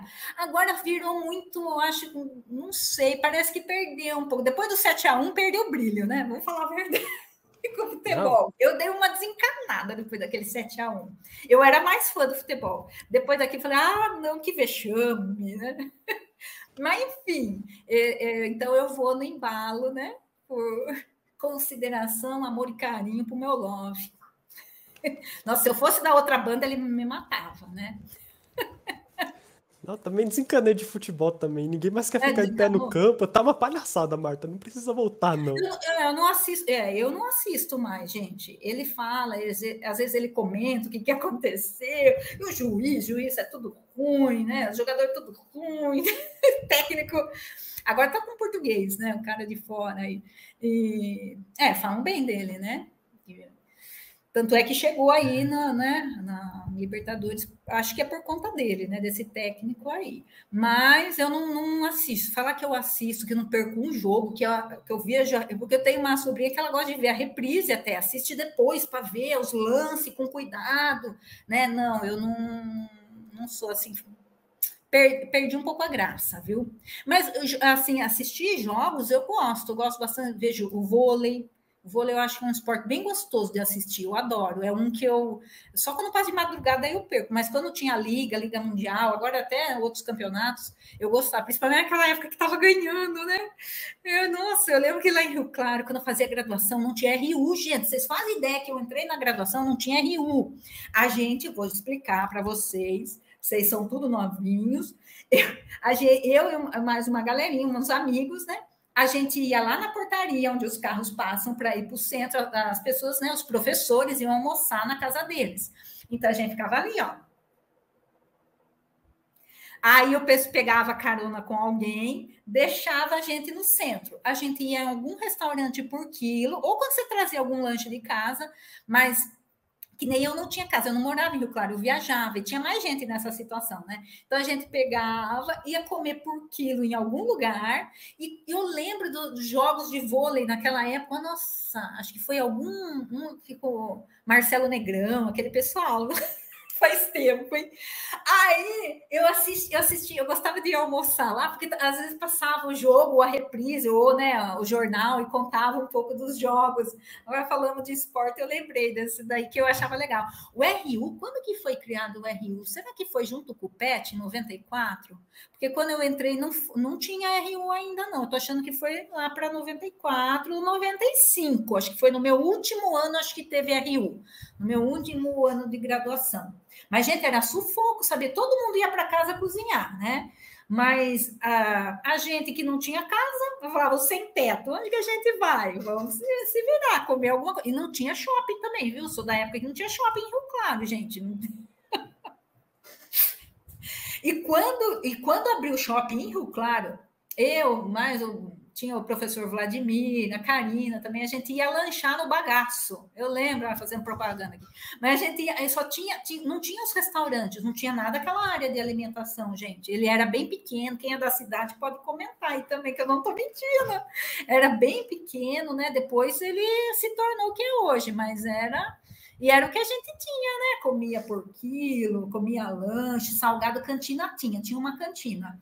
É, mas eu, às vezes não é bom, né? A cantina não servia prato feito e a gente acabava indo comer por quilo, porque ficava um pouco mais em conta, né? As meninas não comem tanto, eu, eu ficava mais, mais em conta. Hoje eu vejo, eu e meu marido não dá para sair para comer com, por quilo com meu marido, né? Porque o rapaz pega 800 gramas, um quilo quase, não dá, né? Aí fica muito caro. Então, mas realmente, é claro, era muito diferente antes. Antes tinha um viaduto ali perto do shopping que era um um negócio amarelo, passava a linha do trem, eu cheguei ali na frente, depois que eu fui reconhecer que, na verdade, eles encheram aquilo tudo e aquela rua que a gente vê lá, antes era um viaduto. Pois é. Olha que coisa, né, gente? Ainda bem que vai mudando, né? Eu acho que para melhor, foi evoluindo. Né? Ainda eu acho que Rio Claro é um pouco perto, assim, eu comparo com Piracicaba, porque eu morava aqui e ia sempre para Rio Claro. Quando eu fui, quando eu voltei em 2008, que eu voltei para trabalhar, eu falei, gente, parece que não mudou tanto assim a cidade. Algumas coisas foram, mas ainda a, ela tem o jeitão dela, como era naquela época, sabe? A concentrada avenida, aquele monte de semáforo é, lá na avenida, que fala ah, o prefeito não tinha pôr semáforo, colocou tudo lá na Avenida Rio Claro. Né? Então, é, é, ela é uma cidade assim, não sei se ela eu, eu, percebo, assim, por exemplo, São Carlos, não é só Piracicaba, deu uma evoluída um pouco maior que o Claro. Eu não sei se tem a questão também de empresas, porque aqui Piracicaba, São Carlos recebe muita empresa, né? Aqui tem a Hyundai, tem a Caterpillar, tem a Case, tem a é, e, e, Rio Claro eu acho que é mais forte em, na parte de é, as, o pessoal faz lá cerâmica, é isso, né? Eu acho que é, a parte de cerâmica, né? Eu acho que é então, eu tenho a sensação que é isso. Por que, que ela não evoluiu tanto? Porque não foram tantas assim multinacionais, empresas grandes assim para agitar a cidade. Eu acho que se fosse ia pro, promover um desenvolvimento é, maior. Mas também é pertinho de. Eu sei que a galera vem assistir filme aqui no Shopping de Pira, de Pira, né? Vem passear aqui na Rua do Porto, é muito bom, apesar de caro, os peixinhos lá da Rua do Porto, mas é bom, é gostoso. Quem nunca veio, vem para cá conhecer a Pira, que é gostosa. É uma cidade gostosa. O Rio, acho que é o charme dessa minha cidade, né? O Rio, ele passa por meio da cidade. Então, pra, pra, eu moro na Vila Resende, que é um bairro, assim, próximo da saída para Rio Claro, inclusive. É fácil para eu sair. Eu ando mais dentro de Rio Claro do que em Pira, na hora que eu estou indo para Unesp. Mas é, você passando do meu bairro e indo na direção do centro, você passa lá o Pontilhão, tem a Ponte Pense, que tem lugar para tirar foto, tem umas fotos, eu já tirei umas fotos lindas lá, vale a pena vir conhecer, fazendo propaganda da minha cidade também. E é pertinho, né? Isso que é bom. Sim, muito justo. Pertinho é bom. uh, então, Marta, eu não queria ser meio chato aqui, mas é, houve uma grande é, um grande movimento por parte do nosso chat aqui quando você falou o seu time e aí, eu não sei se você quer comentar um pouco sobre, mas boatos que é o 15 de Piracicaba. Ah, mas, é! Mas... 15, XV, XV, sim, moçada, aí vocês me lembraram. É o 15 de Piracicaba. Sim, aqui é, é o time grande, né? Eu pensei que vocês estavam falando time grande, mas o time de coração é o 15 de Piracicaba, gente. Opa, coitadinho, tá lá capengando, mas tá indo. Já teve bons jogadores que até serviu na seleção, né? Há muito tempo atrás. O meu marido também segue aqui o 15, ele também gosta bastante do 15. Né? As musiquinhas lá. Ah, não vou lembrar, a música é muito engraçada, gente. Ah, se alguém lembrar, canta aí. Eu cantava Cáscara de Barata, Caixa, Caixará de Fósforo né? Uma coisa assim, eu vou achar. Vocês sabem que aqui em Piras tem até o dicionário caipiracicabano, né? Uma hora eu vou, eu vou passar para vocês, é muito engraçado. Mas é verdade, bem lembrado. Gostei dessa. o 15. XV, XV. Aqui mandaram aqui Cachara de Forfe, Guspere de Grilo. Parece que é ah, isso. Lá. Caixara de Force. É, aí a Mariana, a Mariana da minha terrinha. Aí, Mariana, me lembra aí, que eu tô, não estou baixando arquivo aqui. E, Isso faz tempo. E, Marta, já que você é, gosta, gosta de, de esportes, assim, no geral, você já chegou, na sua época de graduação, a, a ir para o Inter? Que aí, né, não sei, vai que teve um Inter. Olha, Te, tinha Inter? eu fui um é fiascone, como diz o Malaguti, eu fui um fiascone em época. Se vocês perguntarem, Marta, você foi em alguma festa? Da minha formatura, só. eu viajava, né? até meu estágio, lembra que eu não, eu, eu, não dormi na minha graduação inteirinha, não dormi nem uma noite. Teve amigo que convidou, não foi por falta de convite, não, né? Mas, mas enfim, não, eu nunca. Você sabe que eu fui muito. Aquilo que eu falei, muito quietinha, muito reservada. Então, eu nunca fui né, nem nas festanças da galera e nem nesses eventos do PET, do PET, do da, da Unesp, Inter Unesp, nunca participei. Você sabe que eu nem lembro de, assim do pessoal falando desse evento, sabe? Sabe que tinha na minha época? Estou agora na, na dúvida. É, eu não lembro. Eu lembro que as festas tinham, sim, beleza. Ah, participei de churrasco. O pessoal fez churrasco, eu fui. Foi acho que um sábado à tarde. Tem fotos da galera fazendo churrasco lá na, perto da cantina. A gente fez um churrasquinho lá. Foi legal, foi legal. Mas depois a festança que eu fui foi a minha formatura mesmo, você acredita? Um churrasco perto da cantina?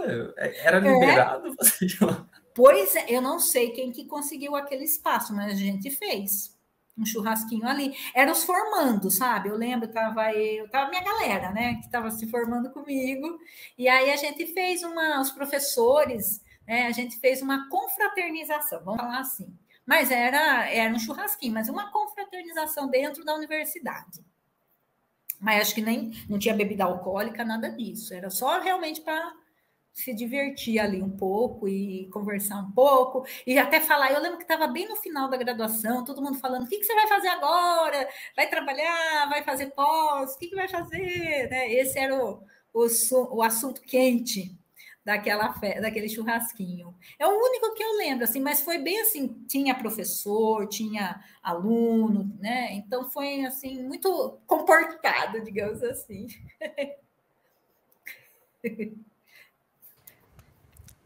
ah, é comigo então, Lopes. Não, é que a gente já está se aproximando a uma hora e vinte de live, é que acho que a gente já pode ir encaminhando para o final, né? Ah, Estou à disposição. Eu só queria trazer aqui uma outra coisa do Arthur Medeiros Barros, uma pergunta que tinha sido feita aqui. Foi era 9h26, gente, já faz um tempo. Mas ele fala é, em específico que a gente está voltando para o presencial e ele, ele pergunta para você sobre o que você tem para falar pra, nesse retorno presencial para os alunos que possivelmente vai acontecer. Você tem alguma palavrinha para dar uma finalizada sobre isso? Nossa, esse é um drama. Gente, eu tô ministrando disciplina de álgebra linear 2, galera do segundo ano. Imagina essa galera, vocês tiveram uma vivência dentro da universidade, mas essa galera, dois anos eles fizeram remoto, né? Então, é, não conhece nem como que é a dinâmica, como que é a vida da universidade, porque a gente é o que a gente tinha, aula remota, né? É, a gente, nós professores, vocês alunos também não escolheram curso assim, e nós também não fomos preparados para dar cursos né, dessa forma. Mas, enfim, devido à situação, a gente teve que se adaptar. É a mesma coisa? É aquilo que eu falo para os alunos. Não, de jeito nenhum. O presencial é muito melhor. Então, eles vão, eu acho que essa galera, principalmente essa galera, gente, pessoal aí do segundo ano, que vai né, entrar no terceiro, vai sentir, eu acho que vocês, Eduardo, sentiram no é, quando entrou no primeiro ano, acho aquele né, baque da universidade, eu acho que vai transferir para agora. Eu acho que eles vão sentir um pouco na pele, sim. Ah, mas já tiveram disciplinas de cálculo, já tiveram, né? Álgebra linear 1, álgebra, teve disciplina de física, teve, teve, teve conteúdo, conteúdo, tudo. Mas vocês que já, vocês vivenciaram, pessoal, Eduardo aí que está se formando, né? Estava lá no presencial e também fez o remoto, né? Tem, tem uma diferença bem é, marcante aí, né? Em termos, ah, em termos do que, professora? Ó, a forma de conduzir a aula, ó, eu vejo por eu, né? Eu gosto de dar aula, eu não gosto de dar aula remoto, gente. Eu acho que isso é ficar claro. Eu não gosto muito da aula remoto, não. Eu vejo a de voltar ao presencial. Los e Giz é outra coisa, né?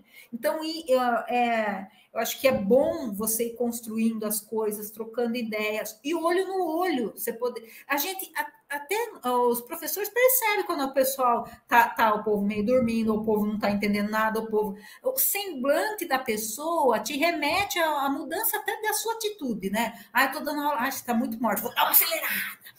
É, eu, eu tá muito acelerado, vou dar uma des... No meu caso, o povo fala, Marta, menos, menos. A galera que está aí que teve aula comigo sabe. Menos. Daí, mas você tem esse feeling, coisa que você não tem nesse remoto, gente. É horrível isso, né? A parte também de, de convivência, aquilo que eu falei de fazer lista junto. Ah, mas a gente faz no remoto. Não é a mesma coisa. Não é a mesma coisa. E, e ah, o tipo de avaliação. Ah, eu acho que o, a, seu, a dedicação, comprometimento, ah, quando você está com uma avaliação lá presencial, é diferente de uma remoto, não é, Eduardo? não é um pouco diferente, né? É. É umas duas horinhas bem desesperadoras, na verdade, ali. Então, dá mais. É isso que ele está falando, gente, mas eu falo que é uma coisa que. que você já ouviu o ouro, para se transformar, o ouro tem que passar pelo fogo, tem que ser lapidado. Às vezes a gente tem que passar por algo que aquilo vai nos deixar melhor. E se a gente fica na zona de conforto, ah, tá muito, ah, eu copio, eu faço, eu entrego isso e consegui a nota, a gente não não, né, não, não, né, não uh, consegue atingir um nível de qualidade, uma. A gente não é desafiado, a gente não. Né, parece que a gente não desenvolve o, o potencial que a gente tem, gente. Porque nós, seres humanos, nós somos assim, né? Um pouco. Se eu não sou cutucado, tô aqui tranquila, vou ficar aqui tranquila, tá bom, tá sossegado. Aí vem alguma coisa, né? Dá um cutucão, você vai mudar de posição. E eu acho que isso é uma. Muita gente fala, ah, é tortura, ah, a matemática é uma tortura, fazer provas. Teve até gente que mudou de curso, gente. Eu teve eh, depoimento de ex-alunos, falar, ah, eu não aguentava fazer aquelas provas, para mim era um martírio, sabe? Aí tudo aquilo remete à primeira coisa que eu falei lá no, no início da nossa live, né? Que a gente tem que fazer o que gosta. Porque é, é um desafio, uma prova é um desafio. Você te, está. Ah, não é o professor que quer ver, né? É você, nesse nível, no nível superior, é você ver o quanto você assimilou, quanto conhecimento daqui você está dominando, o que ficou claro, porque às vezes a gente, matemática é isso, às vezes é interpretação um pouco, né? Assim, ah, vi uma definição de né, função contínua, dado um epsilon existe. O que, que é esse negócio de. Eu falo de, de epsilon e delta porque foi uma coisa que aconteceu comigo, gente. Eu fui entender epsilon e delta no meu segundo ano porque o cálculo na minha época era anual. Eu lembro até hoje, eu estava fazendo o cálculo 2 com o professor Anísio, que também é aposentado. Ele estava dando a disciplina quando ele definiu o limite para funções de várias variáveis, que caiu a minha ficha. Eu falei, ah, ah. Quer dizer, eu fazia no meu primeiro ano função de uma variável meio que mecânico. Ah, dava isso, aí funciona se eu fizer assim. Eu pego, você pega o macete, tem esse lance, não tem coisa que você fala, peguei o macete, isso aqui faz. Só que quando você de fato tem aquela visão, conhecimento, profundidade, aquilo lá ficou claro para você, o professor pode fazer mudanças nas questões que você resolve, né? Então, às vezes, a gente Ai, ah, tô indo mal. Eu sei que o momento de cair a ficha, que eu falei aí, uma expressão antiga, né? Cair a ficha é individual. Eu demorei um ano para entender limite. Então, às vezes, a gente tem que se respeitar nesse sentido também. Você fala, ai, fulano, nossa, a professora falou, já sabe fazer todos os exercícios. Eu tenho que ficar aqui estudando três dias para conseguir, não é? Mas a gente não pode se comparar, cada um. O que, que eu acho que o que, que ganha nessa nossa área matemática? A perseverança, gente. Eu tenho que, ah, eu quero isso, eu gosto disso. E vai, sabe? Não pode desanimar, desistir, né? Ai, você não tem jeito para isso. Quem falou? É, depende do que você quer e da sua, o quanto você está, né, disposto a sacrificar, né, o seu tempo, a coisa que você podia estar tá fazendo outra coisa para aquilo que você gosta. E, e, o que eu falo, gente, tem que fazer. O que eu sinto na pandemia, que a gente, eu vejo na minha disciplina, falo para mim, professora Marta, eu diminuí muito as minhas listas de exercícios. Quem é meu aluno, foi meu aluno aí, sabe. Porque não dá para a gente também dar um monte de coisa. O aluno, né, tá tendo um monte de coisa de todas as disciplinas, eu entendo, você sobrecarrega, a pessoa não vai dar conta, e enfim. Mas então a gente acabou é, mudando um pouquinho, diminuindo um pouco esse treinamento, porque tinha as monitorias presenciais, tinha o. No final de uma aula, você fazia um exercício, você ficava um pouco mais. Quantas vezes a aula terminava às seis, eu saía às sete horas da Unesp, né? Porque fiquei lá tirando dúvida de aluna na hora do almoço, né? Então você tinha tudo você tinha como discutir, né? Como se tinha mais ferramentas para você, né? Pessoas para te ajudar. E aí, às vezes, o que acontece? A pessoa sozinha desanima. Ah, não consigo fazer o primeiro, não consigo fazer o segundo. Ah, não vou fazer isso, essa disciplina é muito difícil. E não é assim, às vezes você só precisa de um pontapé inicial. Então, o que eu sinto, da, da, que talvez a pessoa sinta, é realmente isso que o Eduardo falou, é uma tortura. Aquele tempo, tem lá, cinco exercícios, quatro exercícios, sei lá, para você fazer em duas horas. O professor às vezes dá um chorinho, fala, vou dar um epsilon, gente. Quando vocês querem o epsilon? Meia hora? uma hora, né? Quando a prova começa às 10, vai até uma hora da tarde, uma coisa assim. Aí o, o Petier falava, professor, tem reunião do PET, então vou marcar um outro dia, porque uma hora tem reunião do PET. Mas é, é isso, você, você não tem jeito, você vai acabar sentindo. Então, que, que eu aí dou a dica aí para a galera, que eu falo com os meus alunos de álgebra linear, falo sempre com eles. Gente, vai com calma, vai tirar dúvida, né? Tenta fazer os exercícios, né? Tenta é, sempre ter uma roda de amigos para resolver lista. E eu falo assim: o professor, quando coloca na lista de exercício, é porque é importante. Então, tente fazer. Tem gente que faz um ou outro. Ou você não fala assim alunos também. Acho que foi, foi o professor Marquinho que falou isso. Eu achei legal. Falei, ah, a lista tem 30 exercícios. Né? Eu não vou ter tempo de fazer os 30. Como que eu vou escolher? Você escolhe aquele que você não sabe fazer. Esse primeiro eu já sei. Ah, calcular um alto valor, eu sei calcular. Ah, resolver essa integral, essa aqui eu sei resolver. Agora que você lê o exercício e fala. Hum, esse aqui, sei nem como começar. É esse que você deve fazer. Então, dá prioridade para esse tipo de coisa. Vai, se desafie, vai no que é mais difícil. Não fique é, é, tentando nivelar por baixo, né? A gente tem que buscar ir atrás né, de aprender o quanto for possível em sala de aula, então é bom a, a, você estar tá prestando atenção, ter uma boa qualidade de sono, né? Do, do, não dormir na aula para poder assimilar o máximo possível dentro da sala de aula. Não tenha dúvida, não tenha vergonha de perguntar, pergunta para o professor, não entendi.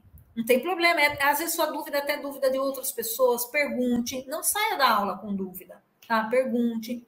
E a avaliação, eu acho que realmente não tem como explicar, né, Eduardo? Quando eles forem na, na fazer, experimentar, que aí de fato eles vão perceber que lá não vai ter o livro para vocês consultarem, lá não vai ter internet para ninguém consultar. Então, nossa, professor, mas hoje eu consulto, hoje eu vejo, hoje eu posso isso. No presencial não vai poder fazer. Aí tem gente que fala, nossa, mas isso é um absurdo, vou ter que decorar um monte de coisa. Gente, ó, minha pior nota na escola, história. C.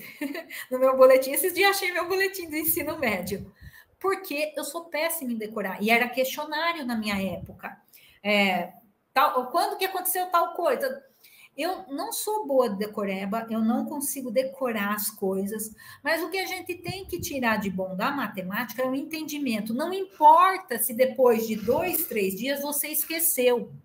Porque eu digo para vocês, se você aprendeu, você vai pegar o livro de novo para ler. Vamos supor que você vai prestar um concurso, fazer um exercício de novo daquilo. Né? Se, se você pegar o livro para ler de novo, se aquilo ficou claro para você, vem rápido.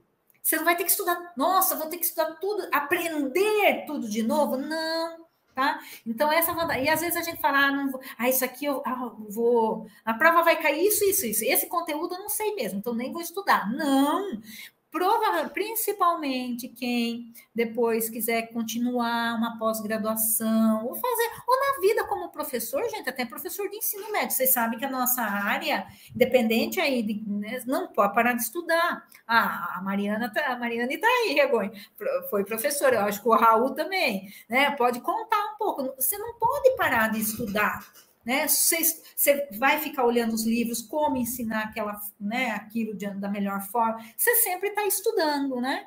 Então, para quem. É, o que, que vai acontecer? Se você não aprender, né? Quando você precisar, você vai ter que aprender daí sozinho, porque não vai ter o professor. E às vezes você tem que aprender mais isso. Aconteceu isso no mestrado. Aquilo que eu falei, eu não fiz GD, falei para o Lucas. Chega lá uma disciplina de GD. Me ferrei que que é esse negócio? Não sabia nada. Você vê, você teve que eu tive que começar a ler coisas que né, que coisa lá da graduação, porque eu não tive. Então é tal de correr atrás do prejuízo. É o que acontece às vezes na, na, na graduação, quando a gente pega aluno que vem do ensino médio, a gente também vai sentir isso agora quando esses alunos ingressantes desse ano. Imagina, eles fizeram os dois anos do ensino médio remoto, né?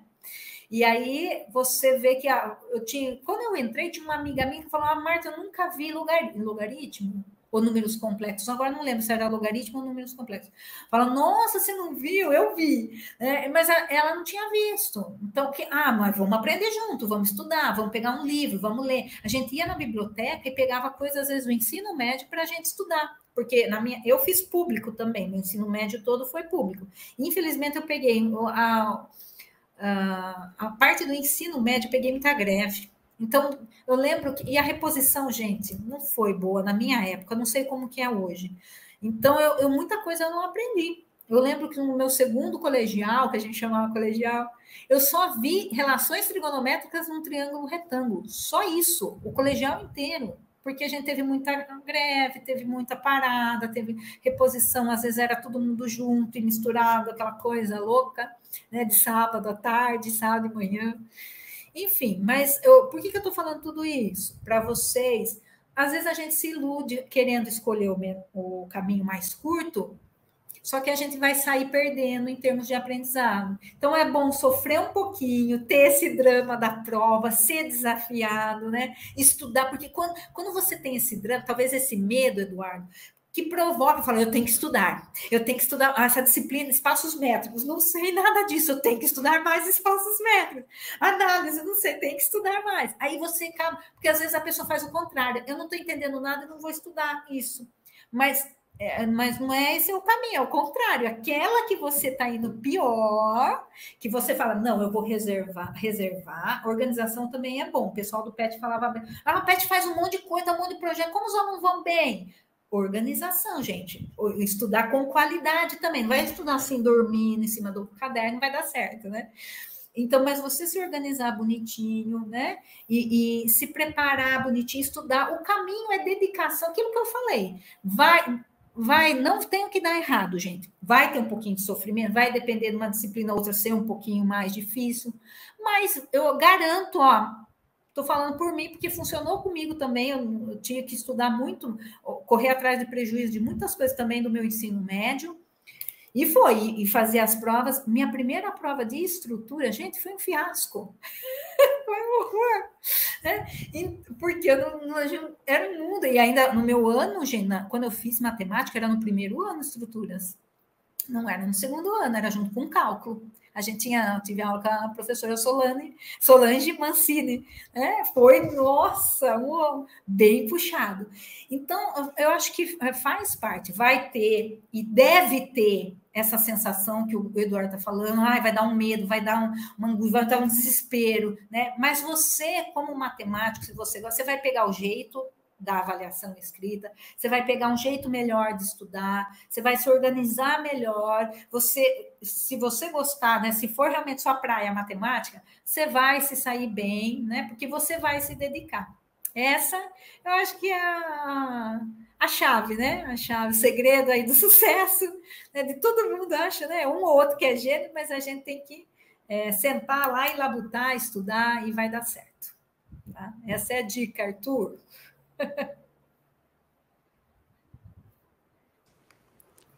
É. Não, falei desse negócio das duas horas, mas também tem isso. Tem todo o preparo para você chegar lá, que às vezes você só, tipo, decorar, ah, e vou construir o gráfico, tem que saber fazer a cinta, tá tudo mais, para que isso serve? Você tem que saber. Exatamente. Mais ou menos. É, perfeito, Eduardo, isso mesmo. Teorema do isomorfismo, o teorema do isomorfismo eu lembro bem da, de quando eu tive que fazer a demonstração dele na prova. Nossa. Uh! Caiu na prova, nossa! Não, mas dá tempo, gente. É, eu lembro minha primeira aula de estruturas, falando de estruturas, foi anéis de polinômio. Eu lembro a Solange escrevendo na lousa, como se fosse hoje, gente. Porque comece... dá uma invertida quando eu fiz, porque polinômio eu acho que é uma coisa que a gente tinha acesso no ensino médio, né? Então, a primeira aula eu lembro dela escrevendo anéis dos polinômios. Foi o meu primeiro assunto de estruturas algébricas. Pra gente, anéis só é visto em estruturas 2 agora. A gente começa vendo grupos. Primeiro é... ano, primeira semana de aula. Nossa, bom demais. Não, a, a minha primeira aula de estruturas 2, o, o, docente, vamos dizer assim, ou a docente, não sabemos, né? É. Chegou e falou: Ó, oh, anel é isso aqui, só que não tinha feito estruturas 1 ainda. Aí eu fiquei, ih, será que eu falo? Ainda bem que a pessoa era é próxima, né? Aí depois, depois eu, eu falei, então, eu, eu, não, eu não sei porque eu não fiz. Aí falou, oh meu Deus, desculpa. Aí deu um, deu um, um como fala, uma rebobinada, né? Deu uma rebobinada e tudo mais. Não, nem rebobinada, porque eu nem tinha, né? Mas passou um, um exemplo ali e tal, e, e tive que correr atrás do prejuízo também depois. Porque, é, por exemplo, vê, né? sabe o que, é, o que é um grupo e tudo mais. Aí, ah, mas é divertido. É. As nossas escolhas têm consequências. Se eu escolho estudar mais, sinal que eu vou ir melhor na prova. Eu, em geral, funciona assim, né? Mas às vezes a pessoa tem tudo, o, o, lance da qualidade do estudo também, viu, gente? Eu não quero me alongar muito, eu ia falar de uma, amiga minha também na época, que ela, ela no quarto ano, ela chegou e comentou, gente, agora que eu estou aprendendo a estudar, né? Porque ela falou, eu não dava certo, eu perdi um tempão, porque eu não tinha, eu acho que um pegar do jeitinho de estudar matemática. Não é repetindo exercício, é você ter um entendimento, né? E, e com, isso é muito pessoal também, de cada um, né? E você pegar, estudar com qualidade, com o seu tempo, né? Que renda, né? E, e você não ter dúvida, ter entendimento daquele, daquela definição, daquele teorema que você está estudando, tirar dúvidas, Dedicação, dedicação e, e vai dar tudo certo, viu? Não tenhamos medo, vai dar tudo certo. Uh, eu acho que seria isso. Então surgiu um assunto no chat antes falando de, de uma certa turma de álgebra linear, mas eu acho que seria se alongar demais, eu não tenho certeza. Não, pessoal aí, o Alex Rocha, pessoal aí, né? o Denis, o, o, uma prova longa de álgebra linear. Come, acho que era uma sexta-feira, se eu não me engano, começou às quatro da tarde, oito horas da noite, a gente estava lá no seminário maior fazendo prova, não é isso? É o Lucas, isso. Exatamente, é. Acho, acho falar, tinha falado daqui, acho que é da 1 a 7, na verdade. Nossa, acho que não deu tudo isso. Eu sei que tinha uma forma de Jordan para calcular em uma matriz 10 por 10, algo desse tipo. Não era 10 por 10, acho que era 6 por 6. Che... Acho que o Lucas ele também chegou a comentar aqui que é descubra a base de Jordan da matriz 4 por 4. Ah, era 4 por 4. Ah, então foi boazinha. E vocês demoraram tudo isso? Nossa! Ah, então era isso. Não vou morrer com a curiosidade de saber o que, que era isso. Que virou um tema bem bem puxado aqui no chat sobre essa álgebra linear. Mas seria isso então, Lopes? Isso. Alguma outra pergunta? Nome dos cachorros? Meus cachorros!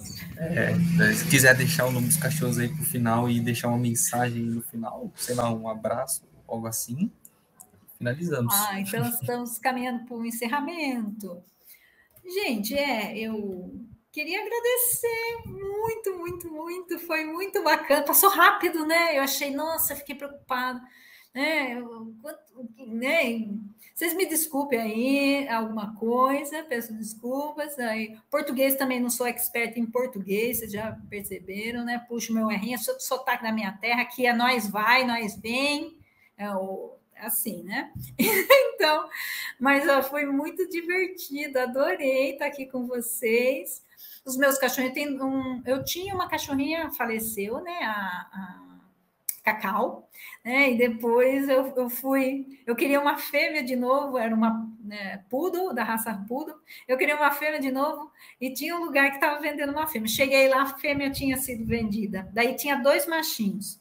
Aí eu escolhi um, que é o Ted, Aí, quando a gente olhou a carinha do Todd lá, né, nesse pet shop, nós não aguentamos, né? Eu estava eu e meu marido. Daí eu falei, ah, vamos levar os dois. Então, eu tenho aí o Ted e o Todd. os meus pimpolhos estão aqui. Não sai, são minha sombra. Eu falo que para eles, quando eu voltar no presencial, eu acho que eles vão sentir, porque ficaram muito tempo comigo aqui em casa. Então, eles vão sentir a ausência. Porque quando eu saio, hoje eu fui para Rio Claro. Na hora que eu voltei, gente, parecia que tinha ficado um ano fora de tanta festança. Né?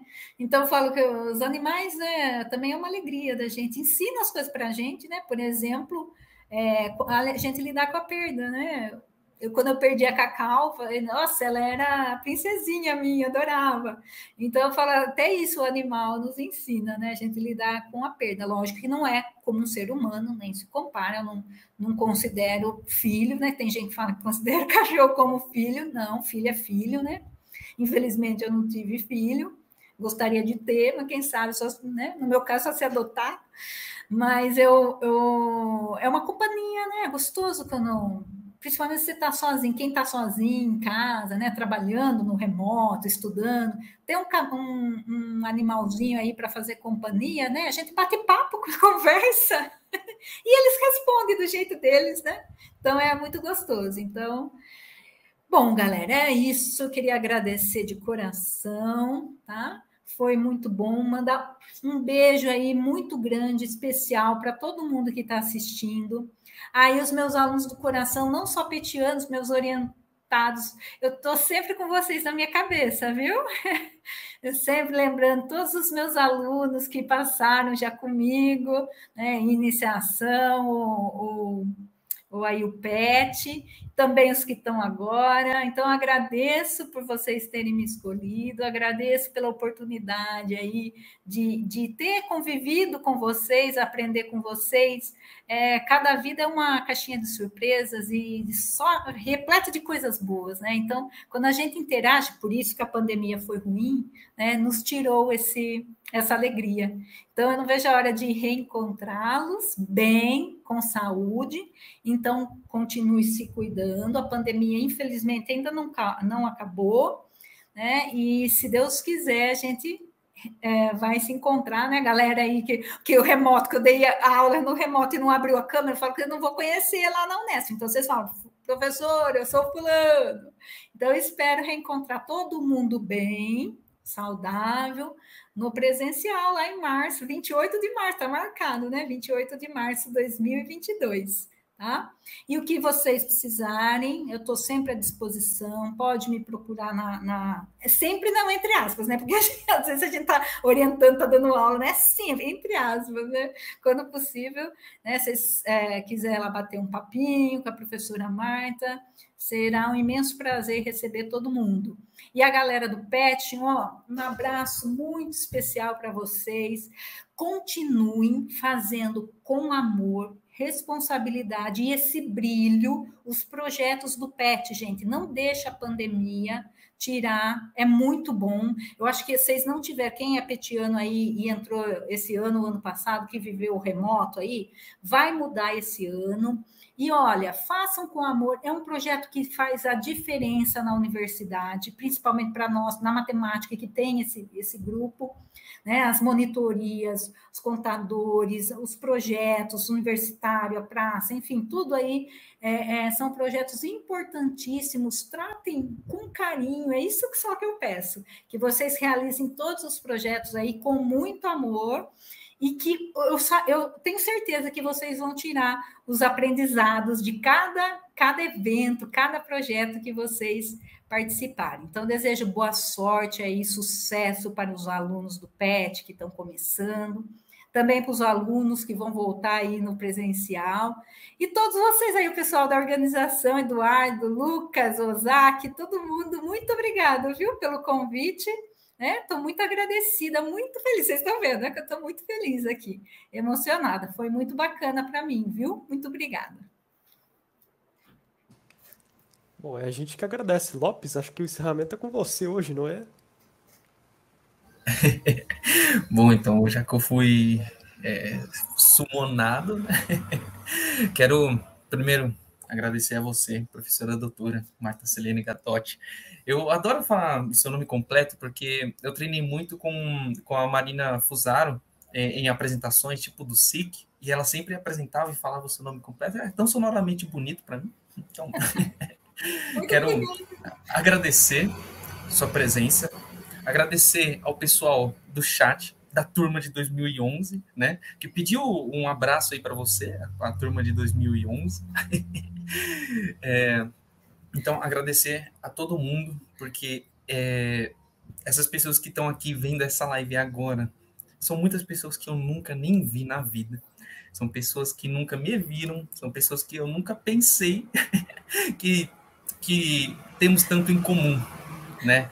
O PET ele é um programa, mas também é um estilo de vida que é, é, sensacional. Eu quero agradecer a todo mundo. Quero agradecer, obviamente, ao meu parceiro aqui que estava aqui aparecendo para todos, né? O Eduardo, que vai que vai estar aqui ainda com a gente, vai estar algumas lives ainda aqui com a gente. Agradecer ao backstage, o Lucas Ozaki e o Gilberto, agradecer, que é muito importante falar, Martim, vou pedir até um, um, minuto aqui, porque é muito importante esse, é, o agradecimento, principalmente às pessoas que, essa aqui é a última live de algumas pessoas no programa, e é, no programa não, né, no, no projeto, e agradecer demais ao pessoal do backstage, Lucas Ozaki, Gilberto Murilo, ao pessoal que já já está saindo, mas já vou adiantar aqui, muito obrigado, que é o próprio Eduardo, e também a Cacaso, Cacaso está por aí também. E esse sentimento de estar tá acabando é duro, mas já quero deixar aqui meu muito obrigado e agradecer a todo mundo que essa foi a primeira e maior live do ano até o momento.